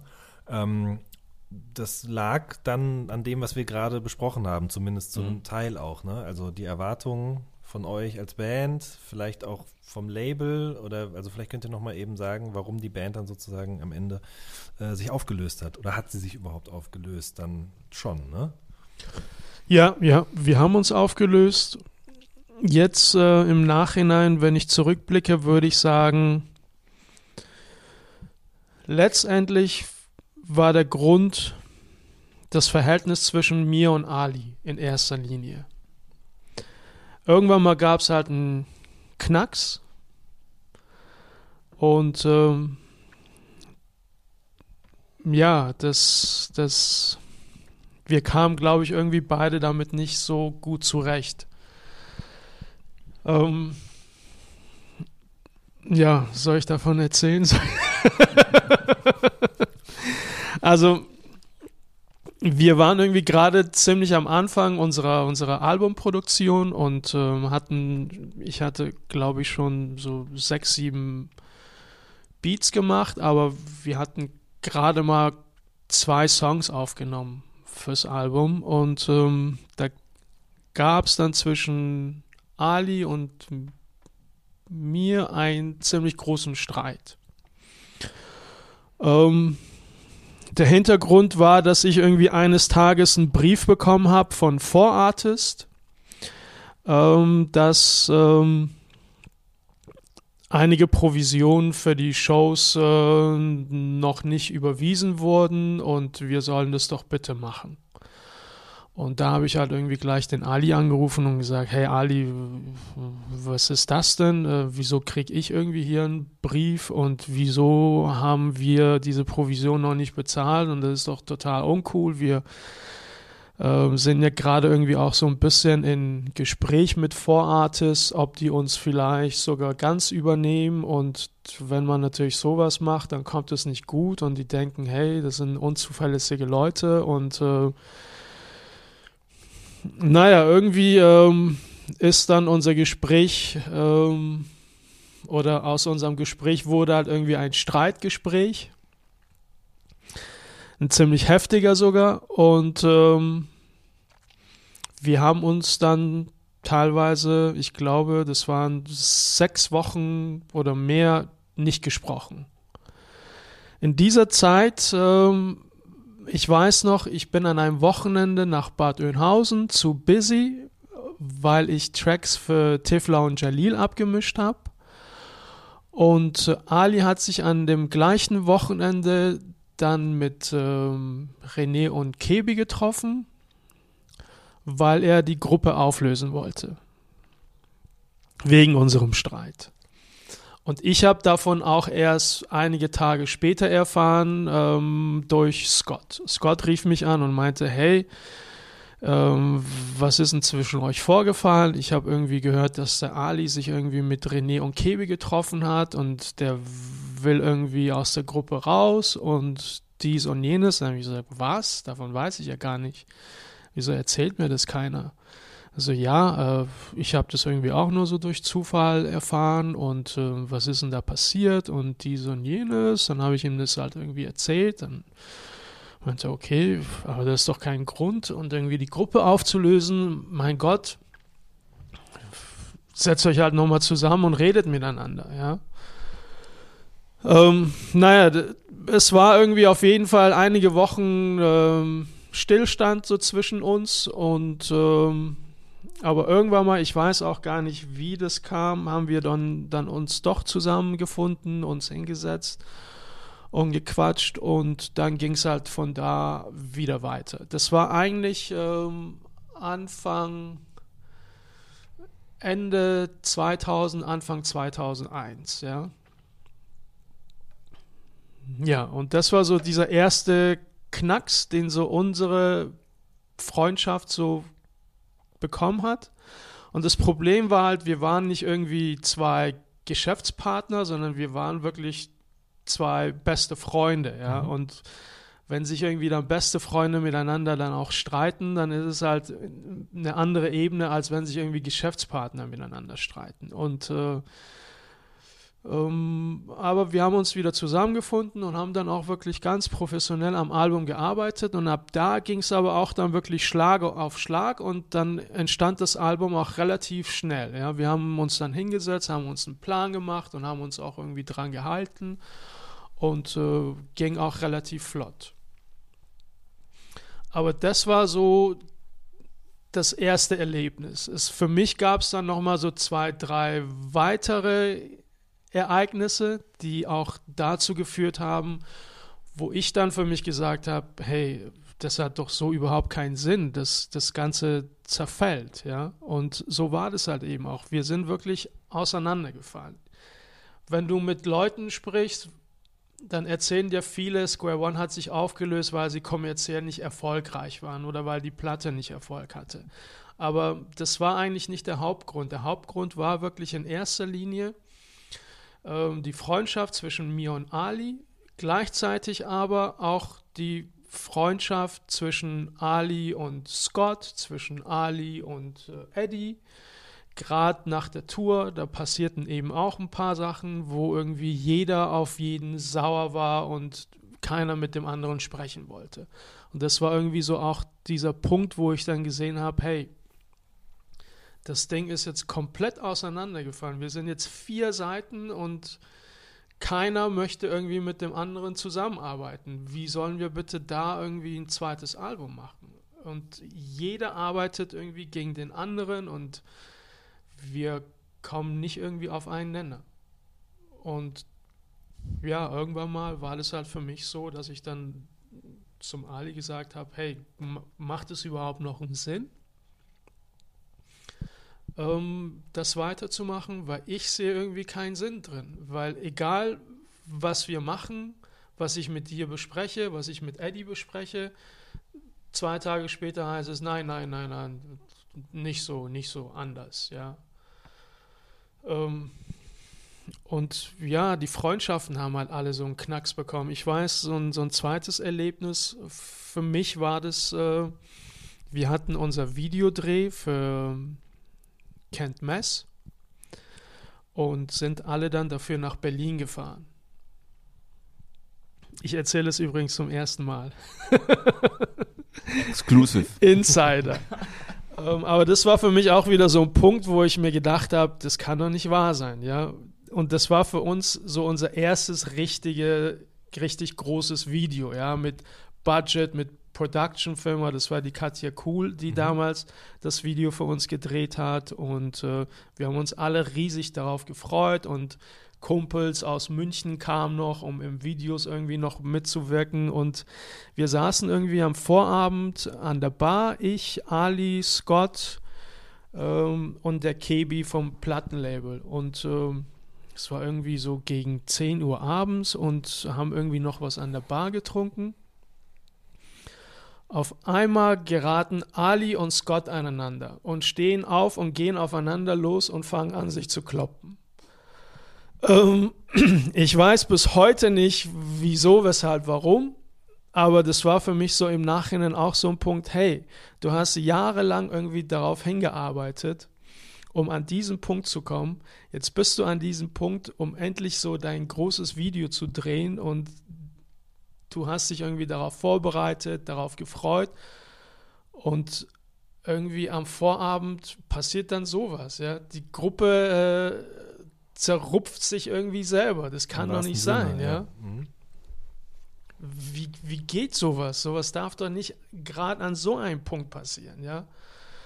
Und das war dann irgendwie für mich auch so ein Ding, hey, du reißt dir den Arsch auf und dann wird es mit so einem Ding irgendwie zunichte gemacht, ja. Und man hat es halt irgendwie auch am nächsten Tag gemerkt. Die Stimmung war irgendwie ziemlich scheiße und auch ab da war das für mich so, die Freundschaft zwischen Ali und Scott hat auch da irgendwie so einen Knacks bekommen. Und wir sind, unsere Freundschaften sind so alle auseinandergebrochen. Und somit ist dann irgendwie früher oder später dann auch die Gruppe auseinandergebrochen. Es war nicht wirklich das Geld oder weil wir irgendwie finanziell nicht den Erfolg hatten. Ähm, das spielte auch dann später noch eine Rolle, aber letztendlich war, wir waren einfach Freunde Und die Freundschaften haben einfach irgendwann dann so einen Knacks bekommen durch gewisse Streitigkeiten. Und wir haben das halt irgendwie nicht geschafft, das auf einer erwachsenen Ebene zu lösen. Ja? Vielleicht waren wir da einfach auch zu jung, zu unerfahren, zu stolz und sind irgendwie über unsere Egos gestolpert. Ja. Mm. Also du, du hast gerade gesagt, die Freundschaften sind quasi auseinandergebrochen und dadurch auch die Gruppe. Ähm, ihr beiden sitzt jetzt aber ja hier mir gegenüber in einem Raum, ja, und ich weiß auch darum, dass ihr dann, bevor Ali 2010 verstorben ist, euch auch wieder angenähert habt, ne, und tatsächlich auch darüber nachgedacht habt, wieder Musik zu machen, oder? Ja, ja. Ja, okay. Also die Zeit heilt eben die Wunden oder Ich habe eigentlich wirklich auch kurz danach, nachdem wir uns aufgelöst haben, gab es ja auch zwischen mir und Ali wirklich auch so einen Stillstand. Wir haben kaum irgendwie miteinander noch gesprochen, kaum noch Kontakt gehabt. Ähm, auch mit Eddie, also auch die ganze Gruppe ist so ein bisschen auseinandergegangen und ich habe mich selber so ein bisschen zurückgezogen und ähm, jeder hat sich irgendwie für sich so zurückgezogen und hat so sein Ding gemacht. Aber ich habe eigentlich immer schon gewusst, hey, irgendwann mal werde ich auf jeden Fall wieder mit Ali an einem Tisch setzen und wir werden irgendwie lachen, essen und vielleicht sogar auch miteinander Musik machen. Weil er war für mich halt wirklich wie so ein Bruder, ja. Und man streitet sich dann auch in der Familie und redet vielleicht auch mal paar Wochen, Monate oder Jahre nicht miteinander und irgendwann mal aber findet man doch zueinander, weil man sich einfach mag, ja. Und äh, das war bei uns auch so und wir haben uns auch danach so einige Male getroffen, aber wir haben, glaube ich, beide gemerkt, irgendwie ist da immer noch was zwischen uns. Und es hat wirklich Jahre gebraucht, bis wir uns dann wieder angenähert haben. Unglücklicherweise war das dann erst, als er dann weg war, als er dann in Vancouver war. Und ähm, da haben wir uns dann auch ähm, wieder angenähert. Mhm. Ja. Also du auch, Eddie, ne? Also ihr alle vier, oder? Also dazu muss man ja auch sagen, die Beefs, die es in der Crew gab zwischen Ali und, und Iman und Ali und, und Scott, habe ich jetzt so zu dem Zeitpunkt äh, gar nicht so wirklich mitbekommen. Ja. Eddie war der neutralste. er war die Schweiz. ich war, ich war ja auch der Jüngste damals, muss man vielleicht auch dazu sagen, und äh, habe mich da eigentlich gar nicht so äh, wirklich ähm, involviert, sage ich mal, in, die, in diese Beefs. Ich habe es zwar im Nachhinein erst mitbekommen, aber so, äh, das ist halt das genau das Problem gewesen, dass Ali dann halt auch versucht hat, zum Beispiel, ja, hat mit mir ein Gespräch gehabt, Herr, du, wir brauchen die anderen gar nicht, machen wir alleine weiter. Und, Mhm. und, und so welche Sachen halt. Ähm, wo ich dann mir auch gedacht habe, ja, das macht doch gar keinen Sinn. Also äh, Iman macht Bombenbeats, äh, äh, Scott ist ein super Sidekick, aber das ist halt so ein typischer Move gewesen vom Ali, wo er halt versucht hat, irgendwie ähm, so in Eigenregie da äh, was durchzuziehen. Ähm, aber tatsächlich, äh, es war so, dass die Crew dann irgendwie zerbrochen ist. Wir alle erstmal keinen Kontakt hatten. Ich hatte dann 2006, 2007 habe ich mal so eine MySpace-Seite eingerichtet, weil ich ja auch nach wie vor die, die Website gelauncht habe, die Square One-Seite und da natürlich auch sehr viele ähm, Kommentare kamen, E-Mails kamen, hey, macht ihr mal wieder was, äh, kommt da was und dann habe ich mir halt überlegt, okay, es wäre eigentlich eine coole Idee. Ich glaube, ich habe da auch mal mit jemandem drüber geredet, ähm, so eine, so eine MySpace-Seite zu machen. Einfach nur mal, dass man eine Visitenkarte immer noch hat, vielleicht was man hatte, aber eine Anlaufstation für die Fans hat, ähm, was man, welches Erbe man quasi hinterlassen hat. Ne? Ja, und so hat es angefangen und auch da war es so, dass wir super Feedback bekamen, super viele E-Mails aus dem Ausland kamen und äh, natürlich hat es Ali auch mitbekommen. Scott war damals zu dem Zeitpunkt auch schon wieder äh, zurück ähm, nach USA gezogen. Der hat es auch äh, mitbekommen und so, das war, ich würde sagen, so der Startschuss, wo wir uns alle wieder so ein bisschen genähert haben. Also es gab halt mal auch Anfragen, die waren nicht speziell über MySpace für Ali, es gab Anfragen, die waren speziell für, für, für Iman oder für Scott und ich habe das halt so ein bisschen verteilt. Aber das war so der, der Startpunkt, sage ich mal, wo wir wieder Gespräche geführt haben. Mhm. So kann man das sehen. Und theoretisch hätte auch wieder Musik entstehen können, gemeinsame. War das schon eine Idee, die im Raum stand? Also ich habe zu dem Zeitpunkt ähm, schon Musik äh, gemacht mit, mit Scott. Ähm, der war ja auch Teil von einer anderen Crew, Black Quarterbacks hießen die. Und wir haben halt dort, zu dem Zeitpunkt habe ich ja dann auch schon Equipment gehabt und selber ähm, Beats gemacht. Ähm, da sind Stücke entstanden und ich weiß, dass, dass Scott wiederum mit, mit Ali, der in Kanada war, auch schon wieder die, die Tracks irgendwie, dass sie die ausgetauscht haben und sich auch schon über Features Gedanken gemacht haben. Ich glaube, Iman hat ja vorher schon gesagt, war in Kontakt auch mit, mit Ali, hat erste, glaube ich, Gespräche geführt und so hat sich das alles so ein bisschen angenähert. Ne? Aber konkret, glaube ich, war jeder noch so ein bisschen in seinem Business und ähm, so, dass jetzt einer die Faust auf den Tisch gehaut hat und gesagt, hey, lass uns mal wieder irgendwie was zusammen machen. So weit kam es nicht. Ja, auch da war wieder eigentlich, glaube ich, ausschlaggebend wieder die, die Beziehung zwischen Ali und äh, meine Wenigkeit, als wir uns dann wieder ein bisschen angenähert haben.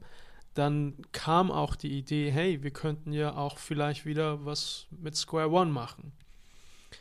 Weil, wie gesagt, ich und Ali haben dann relativ lange gebraucht, bis wir wieder zueinander gefunden haben. Das war dann, glaube ich, erst irgendwann mal, keine Ahnung, 2008 oder so, als er dann auch in Vancouver war. Ich weiß, als er gerade frisch nach Vancouver gezogen war, habe ich ihm dann eine E-Mail geschrieben und dann hat er mir zurückgeschrieben, aber das klang halt irgendwie alles nicht so, hey, alles ist cool, sondern eigentlich ganz im Gegenteil und ich habe gemerkt, okay, ähm, lass gut sein, ja.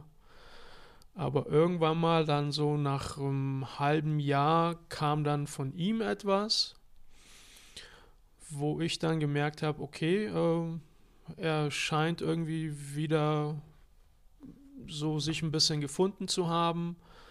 Und ähm, wir haben dann wieder so ein bisschen Kontakt aufgenommen und er hat mir einfach so erzählt, wie es in Vancouver ist und dass er eigentlich da auch gleich wieder Leute kennengelernt hat und äh, angefangen hat, Musik zu machen und in irgendwelchen Studios ist und ähm,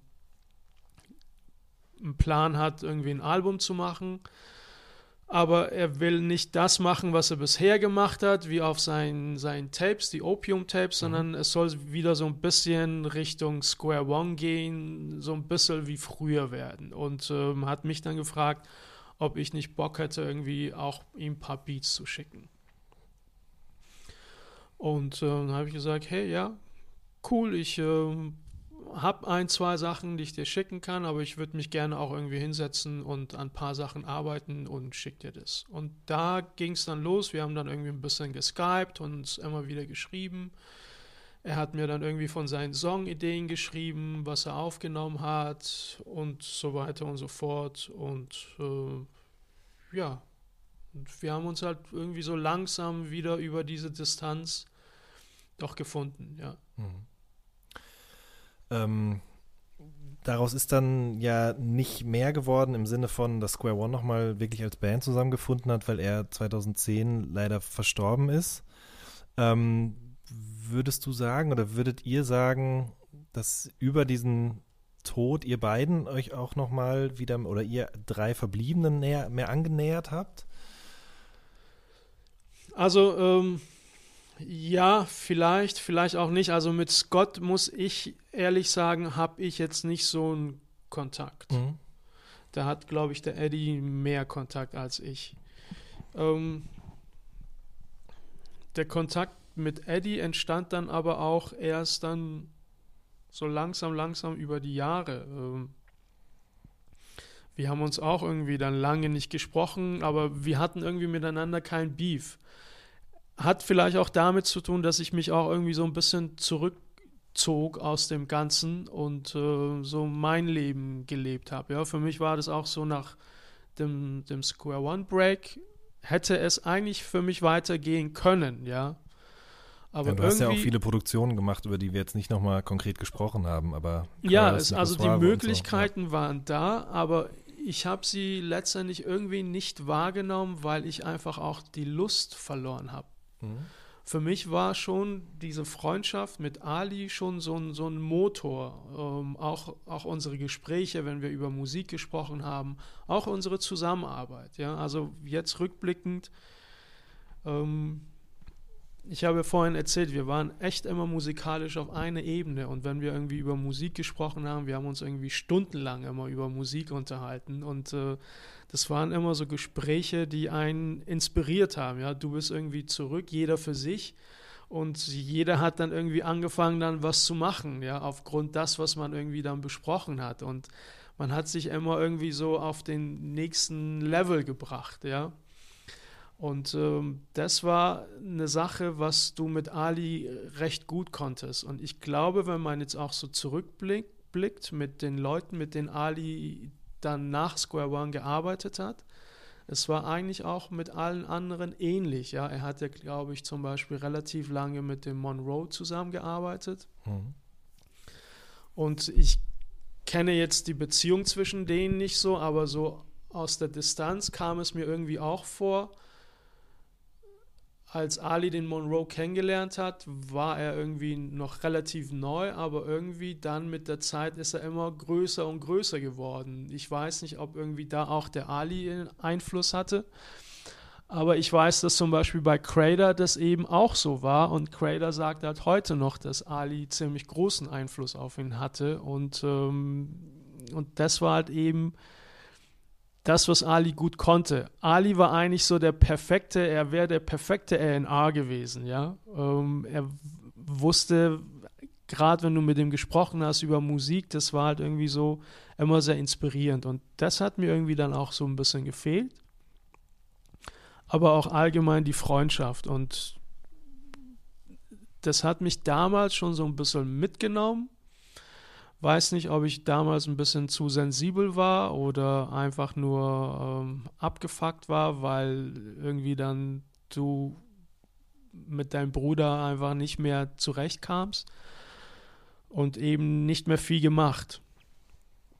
Aber als wir uns dann wieder angenähert haben, war das dann, hey, schon so, wieso nicht? Lass uns doch nochmal Square One machen. Auch wenn wir jetzt alle komplett verteilt sind über einen Kontinent oder diverse, ähm, können wir trotzdem jetzt durch die Technik, die es jetzt gibt, irgendwie zusammenarbeiten und lass uns das machen. Aber der Plan war, er wollte zuerst sein Album fertig machen und wenn er das Album rausgebracht hat, dann wollten wir eigentlich ein paar Square One Sachen machen. Mhm. Es war aber jetzt auch nicht so konkret, dass wir gesagt haben, hey, wir arbeiten dann an einem Album oder dies und jenes, sondern wir haben gesagt, hey, lass uns danach einfach mal so ein paar Sachen aufnehmen. Ich mache ein paar Beats, ich schick's dir und Scott und ihr könnt was schreiben und ich werde mich dann hier mit Eddie treffen und dann gucken wir mal, ob wir irgendwie, keine Ahnung, mhm. wie oder was machen. Aber das war alles schon Zukunftsmusik. Aber wir hatten es schon vor, aber es kam halt nicht mehr dazu. Mhm. Eddie, wann hast du überhaupt mit dem Produzieren angefangen?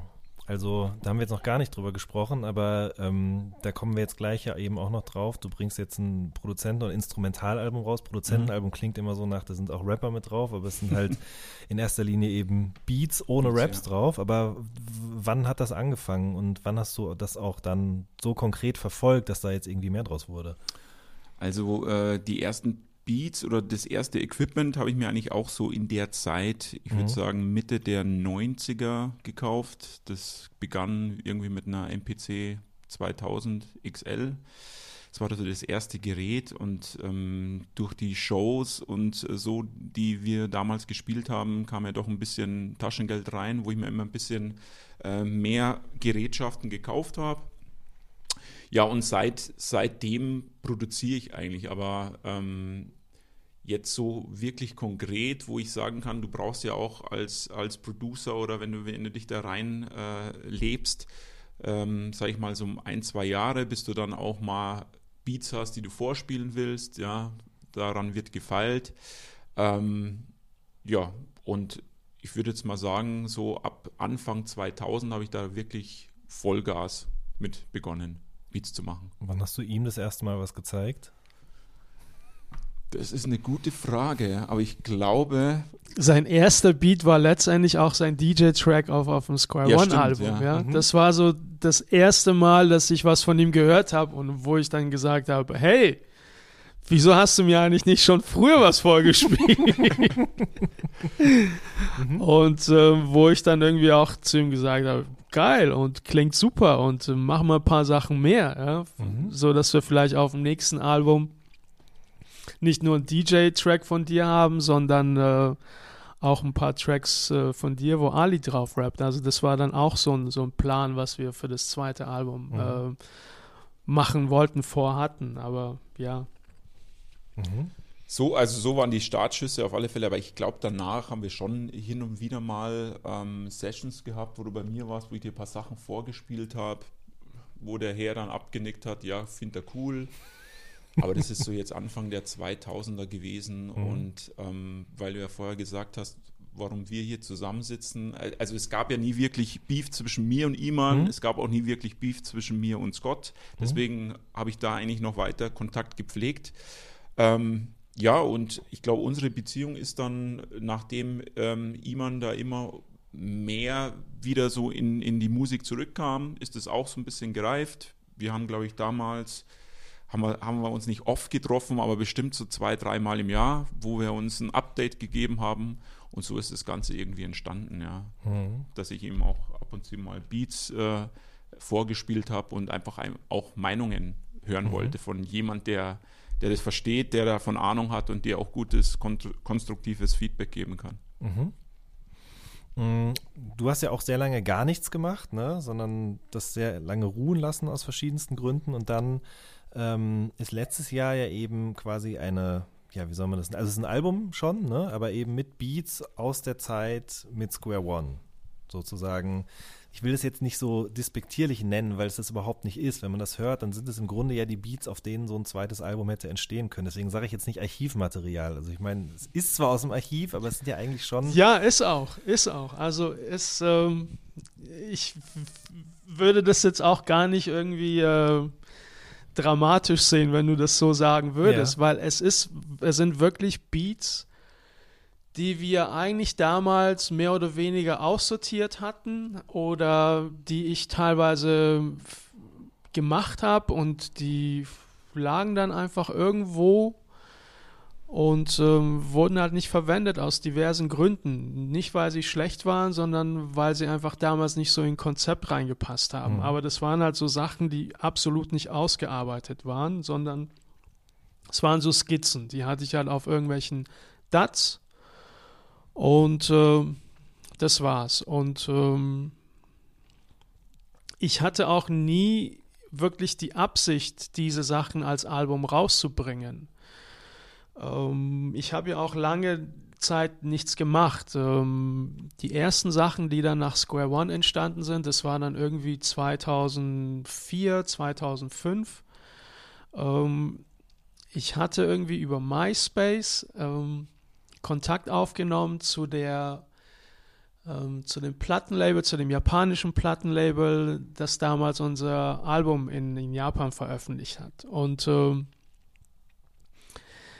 der, ähm, der Chef von dem Plattenlabel hat dann irgendwie mich gefragt, ob ich nicht Bock hätte, irgendwie ein Instrumental-Album zu machen, ähm, das er gerne rausbringen wollen würde, weil er ist irgendwie immer noch ein Square One-Fan und findet meine Beats irgendwie geil und äh, findet schade, dass wir irgendwie uns getrennt haben und das würde er irgendwie super cool finden. Da habe ich gesagt, hey, ja, hätte ich eigentlich schon Bock drauf. Und das war für mich so wieder so diese Initiativzündung, die mich wieder so ein bisschen zurückgebracht hat und wo ich mich dann irgendwie dann hingesetzt habe und wieder angefangen habe, Sachen zu machen. Und ich habe dann auch so ein paar Sachen gemacht für den japanischen Markt. Komischerweise kam dann irgendwie aus Japan noch jemand auf mich zu und ich habe dann irgendwie ein ähm, Remix gemacht für einen japanischen äh, Rapper und äh, irgendwelche Instrumental-Sachen für irgendwelche äh, Sampler und ähm, das Album war irgendwie zur Hälfte schon fertig, dieses Instrumental-Album. Und dann äh, hieß es halt irgendwie, hey, ich habe eine schlechte Nachricht. Momentan geht es uns finanziell irgendwie super schlecht, weil irgendwie auch hier der japanische Markt so ein bisschen zusammenbricht. Und wir müssen erstmal irgendwie alles äh, auf, äh, auf Stopp setzen und äh, vielleicht können wir in sechs Monaten irgendwie weiterreden. Aber irgendwie leider hat er sich davon nicht erholt und äh, naja, die Pläne, Japan Instrumental Album zu machen, sind dann ins Wasser gefallen und so hatte ich halt irgendwie auch nochmal so ein paar Beats, die dann nochmal zusätzlich rumlagen und ab da habe ich dann eigentlich immer wieder so ein bisschen was gemacht. So, lange Rede, um jetzt dann nochmal zum äh, letzten Album zu kommen. Es kam aber dann irgendwann mal Alis Tod dazwischen. Und äh, als dann irgendwie die Nachricht kam, ähm, war das für mich echt ein Riesenschock. Und ähm, man hat das irgendwie alles nicht glauben können und so weiter und so fort. Und es hat mich irgendwie wirklich teilweise so wirklich gelähmt erstmal. Und ähm, leider konnte ich dann irgendwie nicht zu seiner Beerdigung nach Kanada, bin erst dann wirklich ein Jahr später zum einjährigen Todestag dort gewesen mit einem Kumpel, mit dem Khaled. Und ähm, es war aber für mich noch schlimmer, ja, da an seinem Grab zu stehen und ähm, seinen Namen irgendwie auf dem Grab zu lesen, seine komplette Familie zu sehen, ja, aber er war halt nicht da, ja, und das war irgendwie so, es war, es hat sich alles super komisch angefühlt und ich hatte immer so das Gefühl, okay, wenn ich jetzt vielleicht nach Kanada fahre, kann ich vielleicht das irgendwie ein bisschen besser auch für mich verarbeiten und keine Ahnung, aber für mich war das irgendwie dann noch schlimmer. Ich bin zurückgekommen und war dann echt in so einem, so einem Loch und ähm, dann ging es für mich auch erstmal überhaupt nicht mehr musikalisch weiter. Also ich habe echt vier Jahre, glaube ich, nichts mehr gemacht. Nicht einmal die Geräte irgendwie einmal angeschlossen. Und ähm, eines Tages kam aber die kam eine E-Mail von Fabian von Vinyl Digital. Hey Iman, wir arbeiten gerade irgendwie mit Master Ace zusammen und ähm, stellen ein Album zusammen, ein Remix-Album mit Produzenten aus der alten Zeit und aus der neuen Zeit und äh, würden gerne auch irgendwie einen Remix von dir haben. Hast du nicht Lust, hast du nicht Bock, irgendwie was für uns zu machen? Und das war wiederum für mich wieder einmal so eine Zündung, wo ich mir gedacht habe, hey, du hast jetzt echt so lange nichts gemacht, scheißt du drauf oder sagst du, komm, lass mal machen, Master Ace ist vielleicht gar nicht mal so schlecht. Ähm, dann habe ich mich halt irgendwie hingesetzt und ähm, habe den Jungs gesagt, hey, schick mir mal irgendwie A Cappella rüber. Ich kann euch nicht irgendwie versprechen, aber ich setze mich hin und mach was, schick euch das. Wenn es euch gefällt, gerne mach mal. Und äh, so war es dann. Ich habe mich dann irgendwie hingesetzt und Geräte angemacht, wieder angefangen, so die Knöpfe zu drücken, zu samplen, zu schneiden und und und. Und es hat irgendwie wieder Spaß gemacht, hat sich gut angefühlt und äh, Remix kam gut an und die Jungs meinten zu mir, hey, wenn du irgendwann mal wieder was hast, wir würden uns freuen, irgendwie, wenn du uns das schickst, wir würden gerne mit dir mehr machen habe ich gesagt, gerne, nur ich habe echt jetzt lange nichts gemacht, kann euch jetzt überhaupt nichts versprechen, aber sobald ich was habe, melde ich mich bei euch und dann können wir vielleicht was machen. Ja, und irgendwann mal kam dann ähm, der René wieder ins Spiel und ähm, der Eddie rief mich dann mal an und meinte, hey, der René hat mich angerufen und er hat irgendwie die Idee, unsere Platte wieder zu veröffentlichen.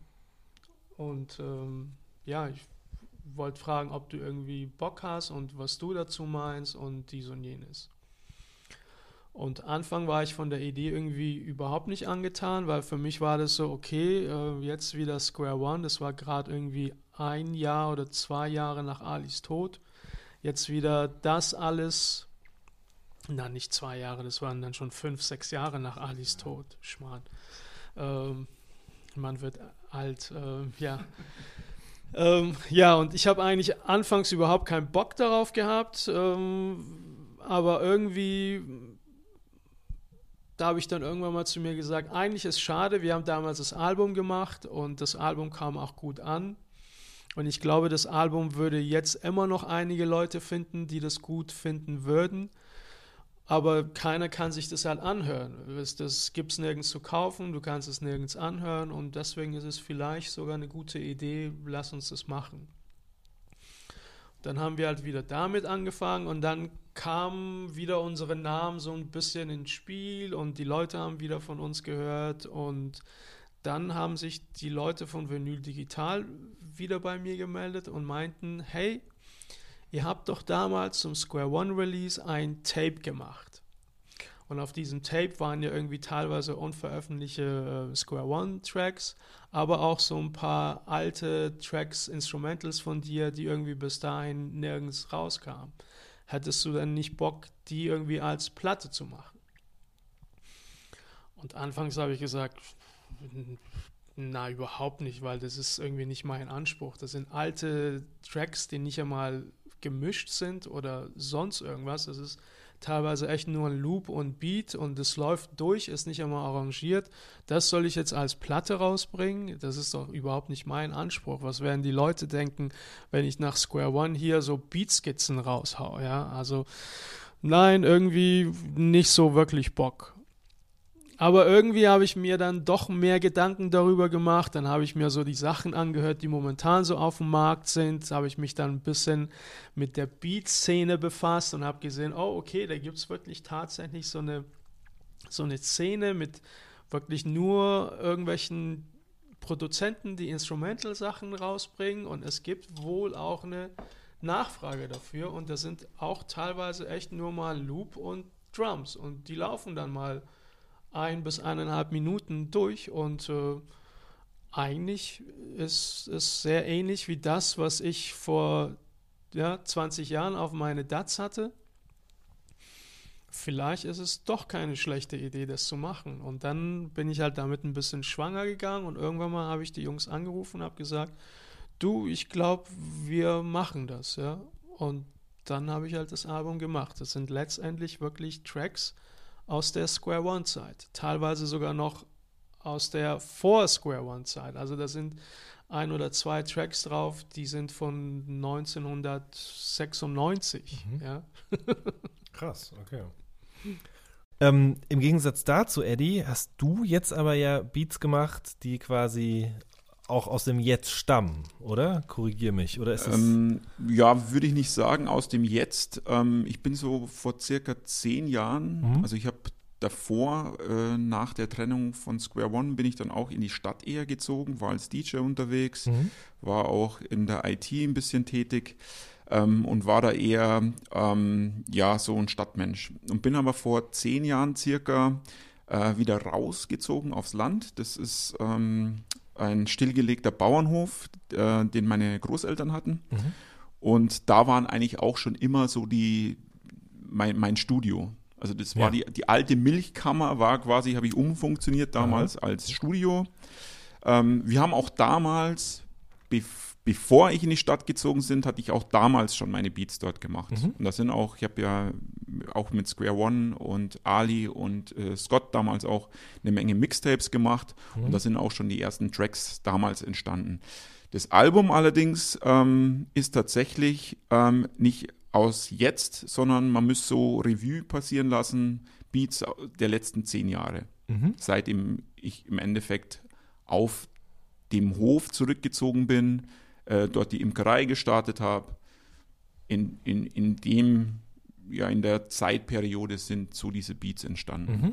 Ja. Okay, so jetzt hast du gerade schon das perfekte Stichwort gegeben, nämlich äh, das ist nicht einfach nur irgendein Album, sondern es folgt ja auch einem gewissen Konzept und das auch nicht ohne Grund. Mhm. Du bist Imker.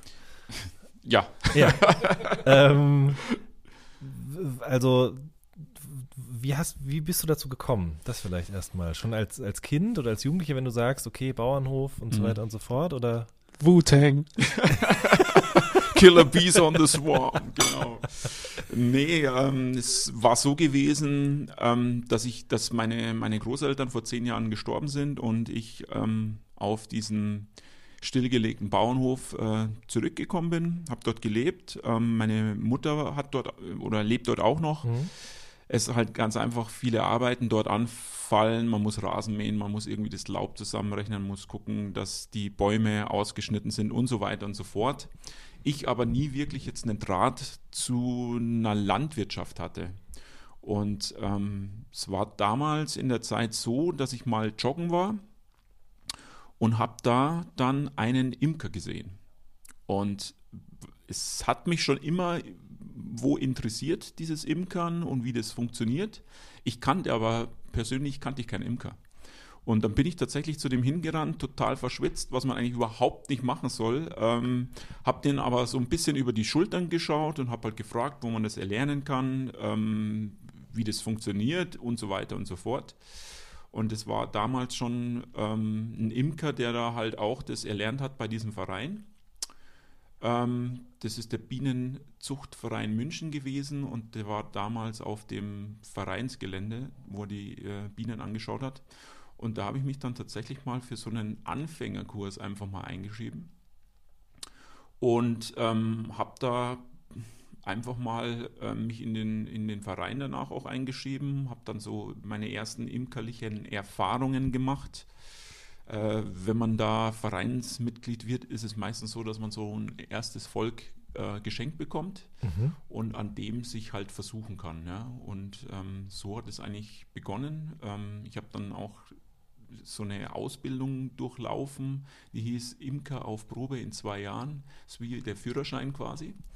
Ähm, ja, und da machst du halt eine Menge Kurse mit.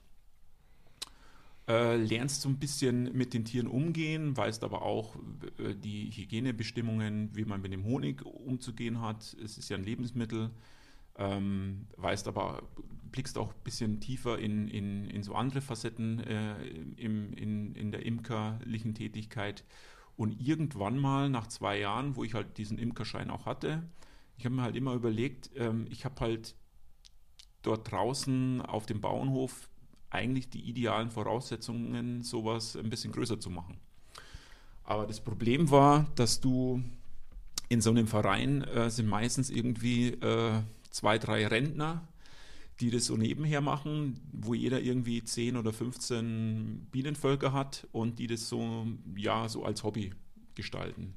Und da stoßt du halt dann, wenn du das ein bisschen größer machen willst, doch äh, bald an deine Grenzen. Und dann habe ich mich mal so ein bisschen informiert, was man machen kann, ähm, was die nächste Ausbildung wäre bin dann quasi über eine sehr interessante Betriebsweise ähm, nach Österreich ähm, gegangen. Also ich bin nach Österreich gegangen, um diese Betriebsweise kennenzulernen. Und äh, das war die Imkerschule in Waadt, das ist in der Nähe von, von Wien. Ähm, und dort habe ich die Betriebsweise kennengelernt, habe die mir dann auch angeeignet, habe aber mitbekommen, dass ähm, die Imkerschule dort auch die Ausbildung anbietet. Also das ist ja tatsächlich auch ein Lehrberuf des Imkerns. Äh, heißt in Deutschland Tierwirt Fachrichtung Bienen. Mhm. Ähm, und in Österreich ist es eigentlich im Endeffekt ähnlich. Aber ich habe dann mich entschlossen, diese Ausbildung zu machen. Ähm, ganz einfach aus dem Grund, einfach auch einen Einblick zu bekommen, wie sowas dann auch wirklich aussieht, wenn man das größer gestalten will. Also wie hier das Betriebsmanagement läuft und so weiter und so Mhm. fort. Ja, und dann habe ich diese Ausbildung gemacht, habe in der Zwischenzeit auch schon mehrere Völker ähm, äh, aufgebaut. Es ist meistens immer so, dass wenn du ein Bienenvolk hast, kannst du im nächsten Jahr ist es dann ein Wirtschaftsvolk und dieses Wirtschaftsvolks kannst du dann wieder teilen. Also du kannst Ableger machen, Du kannst aus dem einen Volk drei Völker zum Beispiel machen. Ah, okay. Genau. Und über die Jahre sind halt immer mehr Völker entstanden. Wie viele ne? hast du? Also aktuell sind es so an die 70. Oh, Ja. okay. 70 Völker, das ist dann auch schon sehr, sehr umfangreich. Es ist Mhm. schon kein Hobby mehr, es ist tatsächlich jetzt schon ein landwirtschaftlicher Betrieb äh, im, im Nebenerwerb und es ist tatsächlich auch ein solides Standbein. Mhm. Und so hat das Ganze begonnen. Ich bin auch jetzt derzeit noch äh, in der Meisterausbildung.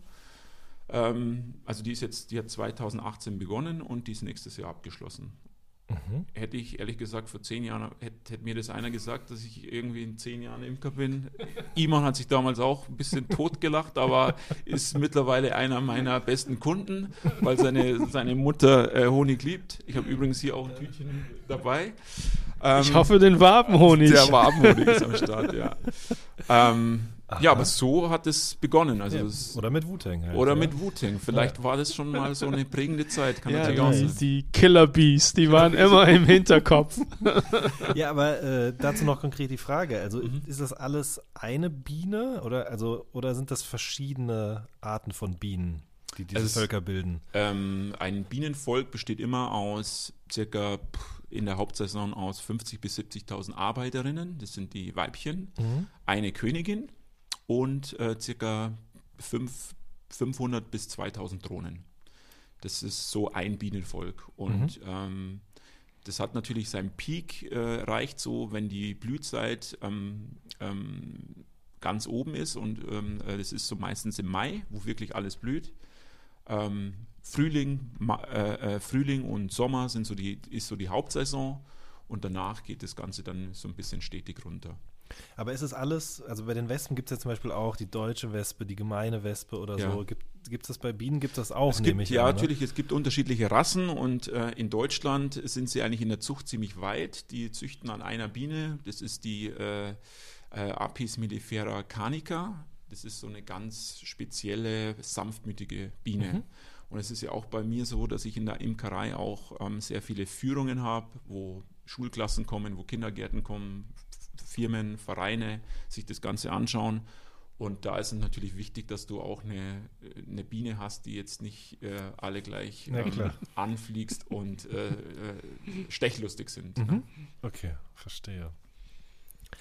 Ähm, und das ist ein Job, also quasi 9 to 5 oder wann geht sowas los? Wann hört das auf? Rund um die Uhr? Auch am Wochenende? Ja, also das, die Bienenzucht hat an sich sehr, sehr viel mit Erfahrung zu tun und das musst du dir natürlich auch über die Jahre aufbauen. Ich habe am Anfang auch sehr viele Fehler gemacht und ähm, ziemlich oft da reingeschaut und es ist ja immer so, wenn du da reinguckst, das ist ja für so ein Volk Stress. Stress, genau.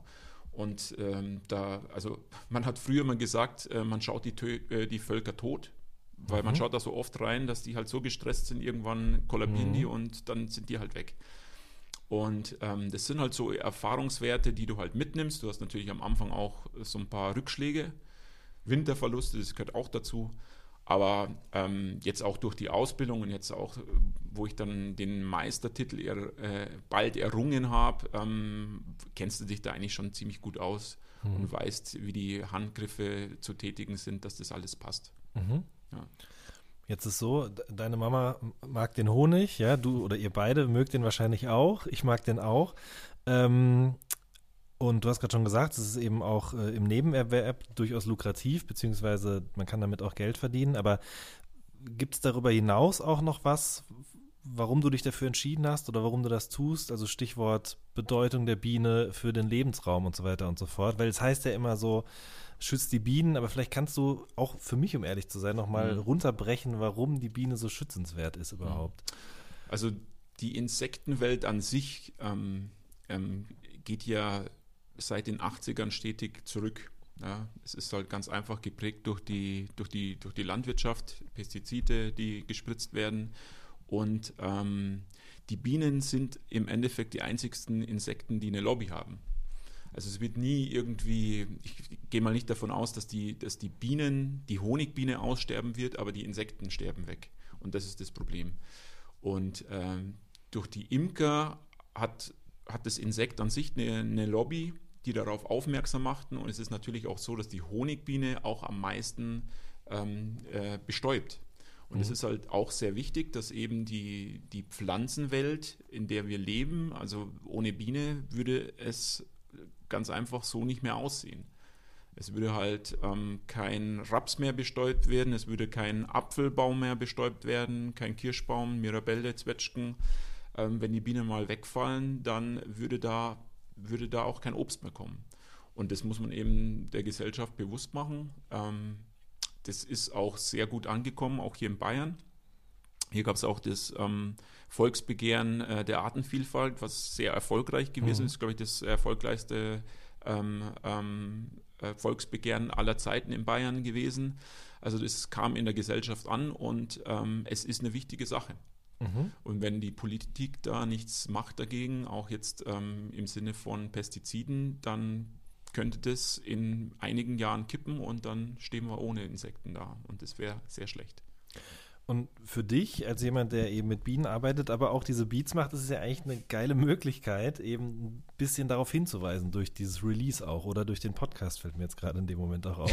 äh, weil, vielleicht kannst du das auch nochmal erklären genauer. Also das, das Album heißt A Taste of Honey, Ja. äh, 14 Tracks, ne? Und ähm, jeder Song ist sozusagen verbunden mit einer Honigart. Genau. Mit Ähm, einer Honigsorte. Honigsorte, okay. Genau, also ich habe halt versucht, so in den letzten zehn Jahren sind die Tracks entstanden und jetzt so als Sicht oder seitdem ich Imker bin, hast du natürlich eine ganz andere Sicht auf die Dinge, vor allem in der Natur. Du schaust eigentlich eher, ähm, ja, du gehst, ins Le äh, du gehst durchs Leben äh, mit Blick einer Biene. Du Mhm. schaust immer, was blüht gerade oder was kommt demnächst und, und wenn du dir das aneignest, dann musst du halt immer äh, wissen, ähm, was die Bienen zu dem Zeitpunkt brauchen. Ja, also du musst dann Honigraum geben, wenn die und die Blüte anfängt. Äh, du musst einen Honigraum wegnehmen und so weiter. Du musst halt sehr gut äh, jonglieren können mit der Natur. Und ähm, damals in der Imkermeisterausbildung war halt ein sehr großer Block, ist die Honigsensorik gewesen. Dass man ganz einfach äh, verschiedene Geschmäcker ähm, äh, durch einen Honig äh, rausschmecken kann, dass jeder, jede unterschiedliche Sorte ein gewisses äh, Charakteristik hat. Ähm, und damals habe ich mir schon überlegt, bei der Sensorik, das könnte man eigentlich auch auf Beats transportieren. Ne? Also, Mhm. weil es gibt äh, Beats, die sind düster, die sind dunkel, wie zum Beispiel ein Waldhonig, oder es gibt welche, die sind ein bisschen leichter, die sind milder. Das ist dann die Facelia. Ja, und so ist äh, in den letzten zehn Jahren sind diese Beats entstanden und habe eigentlich ähm, versucht, ähm, die Charakteristik von jedem, von jeder Honigsorte in so ein Musikstück darzustellen. Wahnsinn. Ich finde es super spannend. Also wirklich, ich finde es ganz, ganz interessant. Ähm, Zu jedem Frühstück gibt es einen bestimmten Beat. genau, richtig. Genau. Und im besten Fall hast du dann auch noch das Honigglas am, am Frühstückstisch. Genau. Äh, wenn, wenn Leute da mehr drüber wissen wollen, Scissorbees ist das Stichwort. Ne? Genau, Also, scissorbees.com äh, Genau. ist die Website. Ähm, da kann man natürlich auch Honig bestellen. Kauft den Honig, der schmeckt super. oder fahrt hin und äh, lasst euch rumführen. Ne? Genau, Also das, geht, auch, natürlich ja. aus. Also Okay. wenn, man, wenn man in München ist, äh, kann man gern mal vorbeischauen und ansonsten, wir sind natürlich auch auf Instagram und Facebook und ähm, Wo man heute halt so ist. wo man heute halt Ja. so ist. Und jetzt kann er das auch kombinieren. Er kann auch eine Studioführung machen und zeigen, wie er die Beats dann gemacht hat. Ja? Stimmt. Stimmt. Sehr gut. Bringt mich auf neue Ideen hier. Ne? So, Iman, ähm, du warst ja letztes Jahr äh, bei meinem Kollegen Daniel zu Gast im All I See is Blink and Light Podcast. Mhm. Du wirst auch dort noch zu Gast sein, Ja. Eddie. Oder vielleicht ist die Folge jetzt auch schon draußen, wenn ihr diesen Podcast hier hört. Ähm, da habt ihr beiden aber auch schon über neue Sachen gesprochen. Du wirst wahrscheinlich jetzt nicht zum Thema Honig äh, Beats gemacht haben, aber du kommst nicht um diese Frage drumherum. Also warst du seit letztem Jahr fleißig? Wie ein Honigbienchen? Ähm, ja, also mein, mein Plan war ja irgendwann mal, als ich das, ähm, das Album dann fertig gemacht habe, entstand dann bei mir im Kopf äh, so eine Vision, hey, du könntest eigentlich so eine Art Trilogie machen. Ähm, du hast eigentlich genug Beats für ganz viele Alben. Und ähm, dann entstand halt irgendwie die Idee, gut, das erste Album, das werden halt Beats sein aus der Square One Era. Dann machst du ein zweites Album, das werden dann Beats sein aus der Era danach. Und dann machst du ein drittes, das sind dann Beats mit komplett neuen äh, Stücken.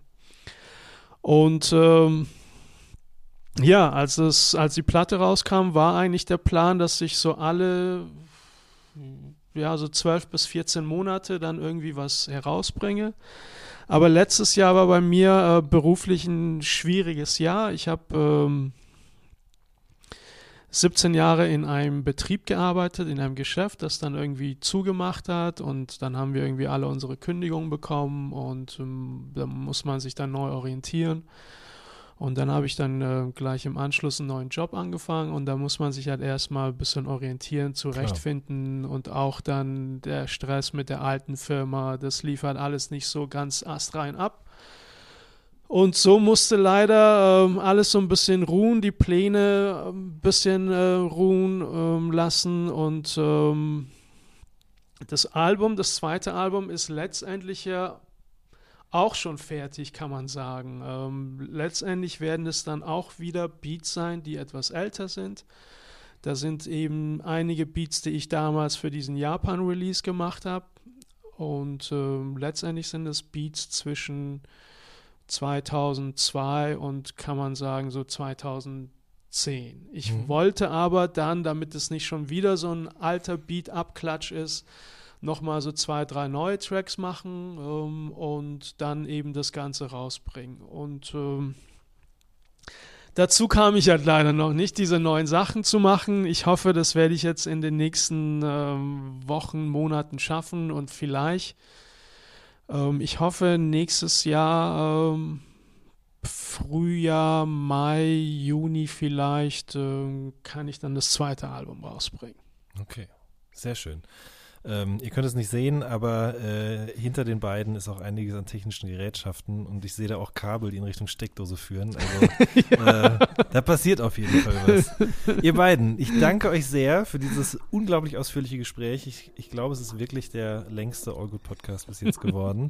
vielen, vielen Dank für eure Zeit. Danke und, dir. Äh, dass ihr das alles mit mir geteilt habt. Gerne. Ihr Lieben, das war eine neue Folge vom All Good Podcast. Wir hören uns in der nächsten Woche. Macht's gut. Tschüss. Thank you.